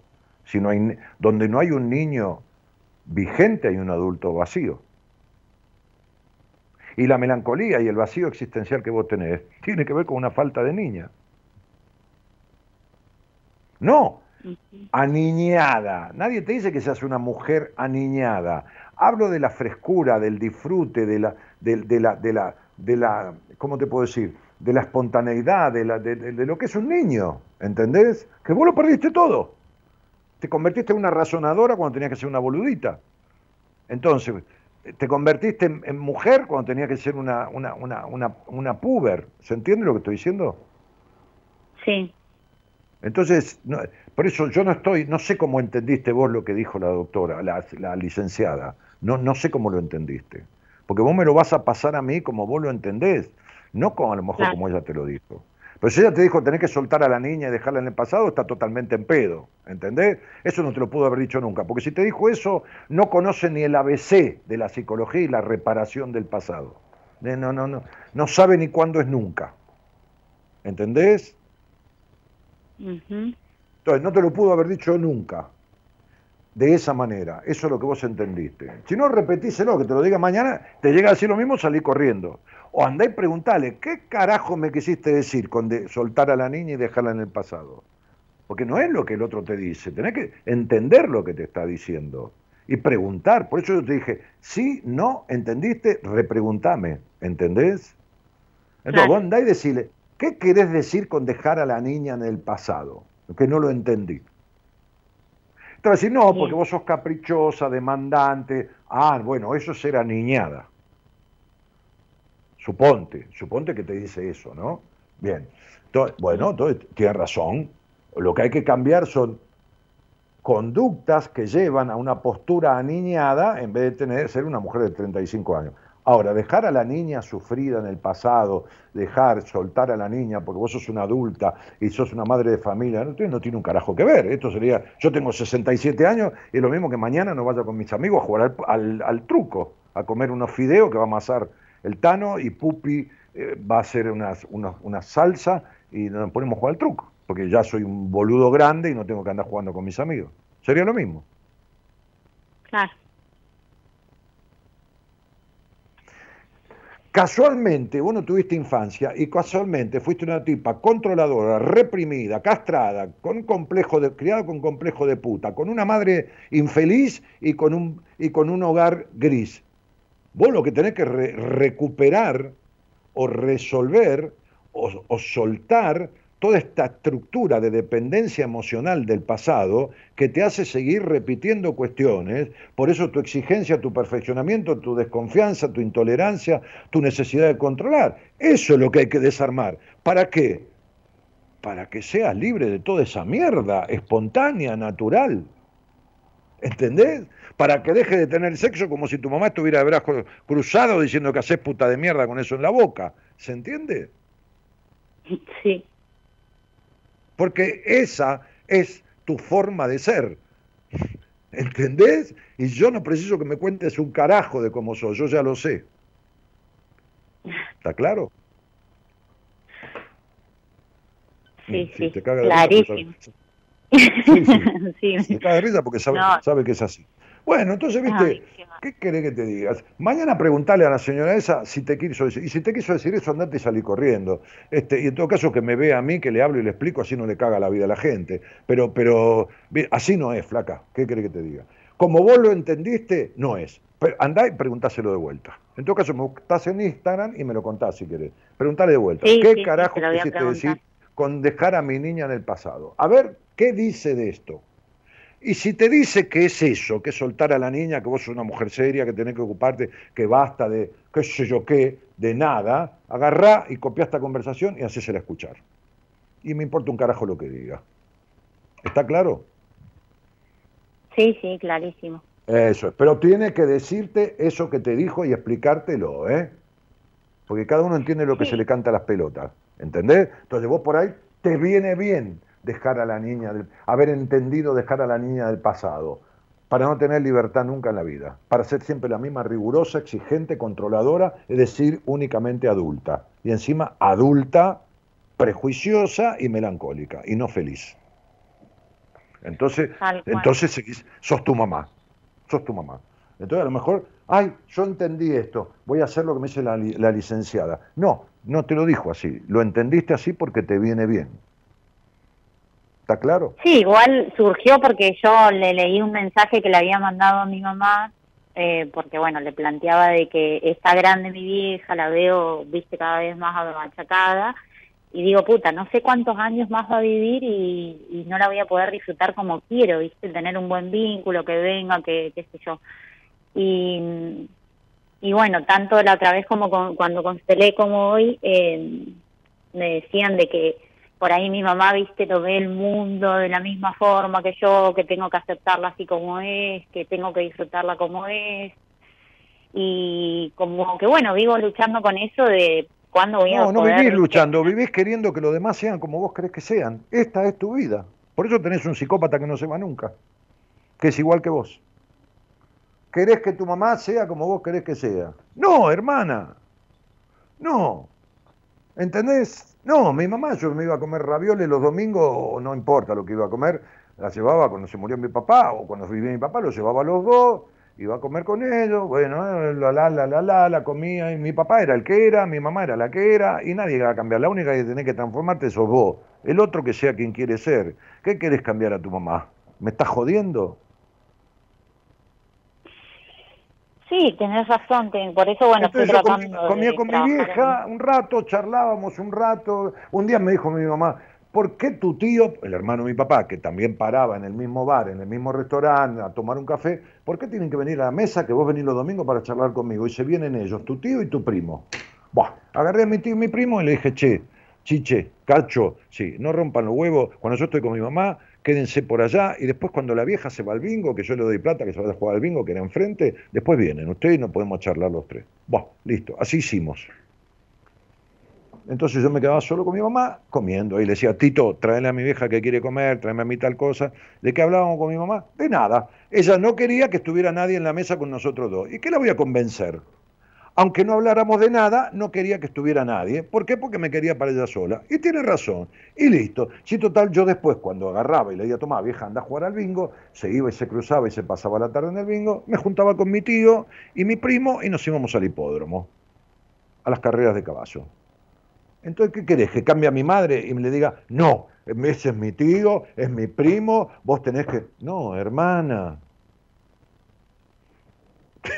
A vos te criaron con una intolerancia terrible y vos tenés intolerancia. Los demás tienen que ser como vos querés que sean. Sí, sí Pobre por ahí ahora lo que, qué sé yo, lo que surgía era esto de que ella como que, eh, yo tengo mi casa, mi familia, todo, gracias a Dios este año me la pude terminar y es como que siempre el tipo de relación que tenemos es como que viene a querer mandar a mis hijos, a mandarme a mí, a decir lo que tenemos que hacer y bueno, siempre terminamos como discutiendo y yo me quedo re mal y ella el otro día, viste, como si nada, eh, viste, y no, no, no sé, es una relación como de, mierda y digo, la puta madre. Eh, mirá, eh, esto es lo siguiente. En, en- en el registro civil figura que vos sos mi madre. Legalmente sos mi madre. Muy bien. Vincular y emocionalmente, vos sos una mujer de 70 años y yo soy una mujer de 35. Somos dos mujeres. En mi vida no te metas nunca más, ni vengas a decirle nada de lo que tiene que hacer nadie. Es mejor ponerse verde una vez que rojo todos los días. Entonces no me rompa la bola con la culpa que te da. Que te dé culpa una sola vez, pero que no te rompa más los huevos. ¿Entendés? Sí, tal cual, es que Pero nuestra relación pero así. hablale a tu madre como mujer, de mujer a mujer. Entonces Sí, decirle, pasa "Mira, que mamá, cuando le empiezo soy- a hablar, viste, siempre ella se enoja, se Eh, va. eh, eh, eh, y- Me estás repitiendo una conversación que no tengo ganas de escuchar. Yo soy una mujer de 35 años y cojo cuando me da la gana, mamá. Cojo cuando me da la gana. Por lo tanto, no voy a escucharte meterte en mi vida, porque ya no te pido permiso para coger. ¿Está claro? Así se lo tenés que Exacto. decir. Que se escandaliza, que se vaya a la mierda, pero deja de ser la nenita que quiere chupar teta de una mamá tierna. ¿Lo entendiste? Porque no lo es. Tu vieja es una vieja conchuda. Lo fue siempre. Era conchudita de chica, fue conchuda de grande y es reconchuda de vieja. Igual de conchuda que sos vos. Lo que se llama proyección en psicología es me molesta del otro lo que veo de mí mismo. Vos y tu madre tienen una relación espejada. Porque vos sos exigente, metida en la vida de los demás y recontra controladora. ¿Entendiste? Sí, Mira qué lindo. ¿Viste? Constelamos sin constelar. Ahora, agarrate esta conversación, escuchátela toda y aguantátela. Aguantate esta conversación porque no tiene mi verdad, tiene tu verdad. De una puta vez por todas tenías que correr los telones y entender que, como te dije, sos una extensión de tu madre. ¿Entendés? sí. Ok. Entonces, escuchaste esta conversación tranquila, solita, mañana, una vez, dos veces, después anda a tu terapeuta y hacerle las preguntas que yo te dije. Y fíjate. Y, y haceme un favor, aprende con tu terapeuta, si sabe que no creo, a sacar a tu mamá de la pieza, del cuarto donde vos tenés sexo. Aprende a ver que, que saque a tu madre, que significa resolver las consecuencias de la crianza prejuiciosa que te dio, Sí, tal cual. porque no están resueltas. Te mando un beso. Bueno, gracias, Dani. Te agradezco un De nada, por mí. Chau, gracias a vos por la charla.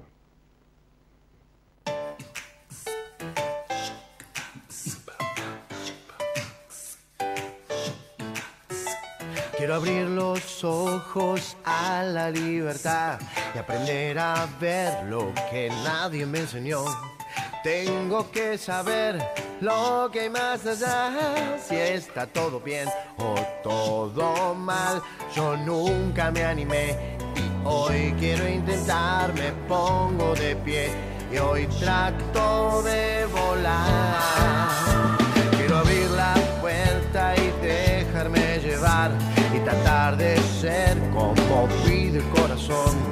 No sé cómo hacer, por dónde empezar, pero encontraré algún lugar. Yo nunca me animé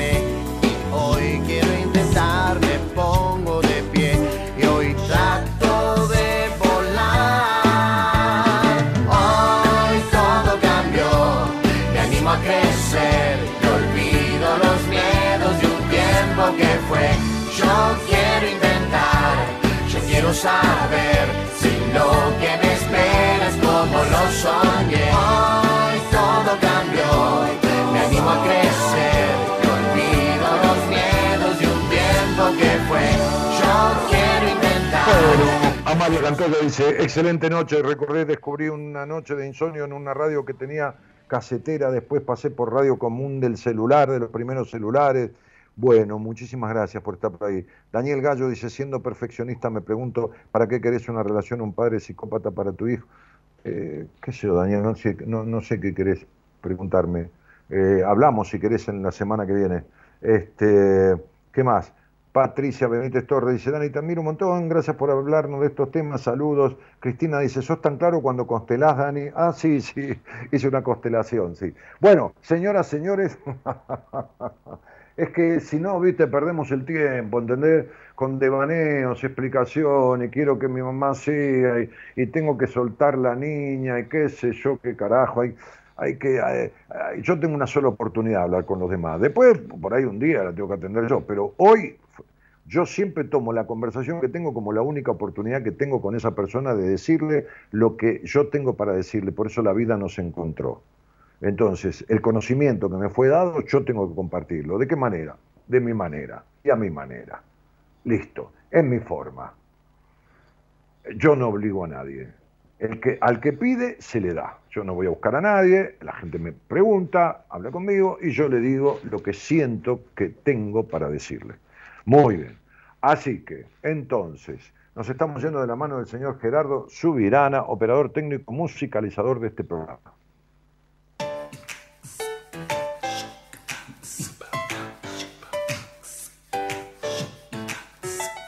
Quiero abrir los ojos a la libertad y aprender a ver lo que nadie me enseñó. Tengo que saber lo que hay más allá, si está todo bien o todo mal. Yo nunca me animé. Sí, claro, cuando uno tiene una hora en una entrevista privada, tiene otro tipo de diálogo, explica de otra manera. Y cuando tiene tres días en un seminario, no habla así ni de casualidad porque es toda una cosa diferente, en donde hay un transcurrir de ejercicio, de vivencia, de, cientos y cientos de personas que lo han hecho, talleres, miles de personas, saben. Entonces, el hombre es uno y sus circunstancias. Y en las circunstancias del contexto de una conversación de 15 o 20 minutos que puede ser única, a una persona que uno se da cuenta que se le está yendo de las manos la vida, la conducta, la libertad, esto, la historia, y trata de rescatarlo como si estuviera en una en una arena movediza, trata de agarrarlo y sacarlo de ahí. Sacarlo de ahí, ¿no? Eloísa Ponte en la producción, mi nombre Daniel Jorge Martínez. Mañana en Buenas Compañías, qué sé yo quién va a estar, pero alguien debe estar. Mañana Antonella Padovani, psicopedagoga, justamente hablando del niño, ¿no? Este, trabaja con adultos para trabajar sobre el niño interior y también con niños, ¿no? Les mando un beso grandote. Buenas noches a todos y muchísimas gracias por haber estado. Chau, chau. Quiero abrir los ojos a la libertad y aprender a ver lo que nadie me enseñó. Tengo que saber lo que hay más allá, si está todo bien o todo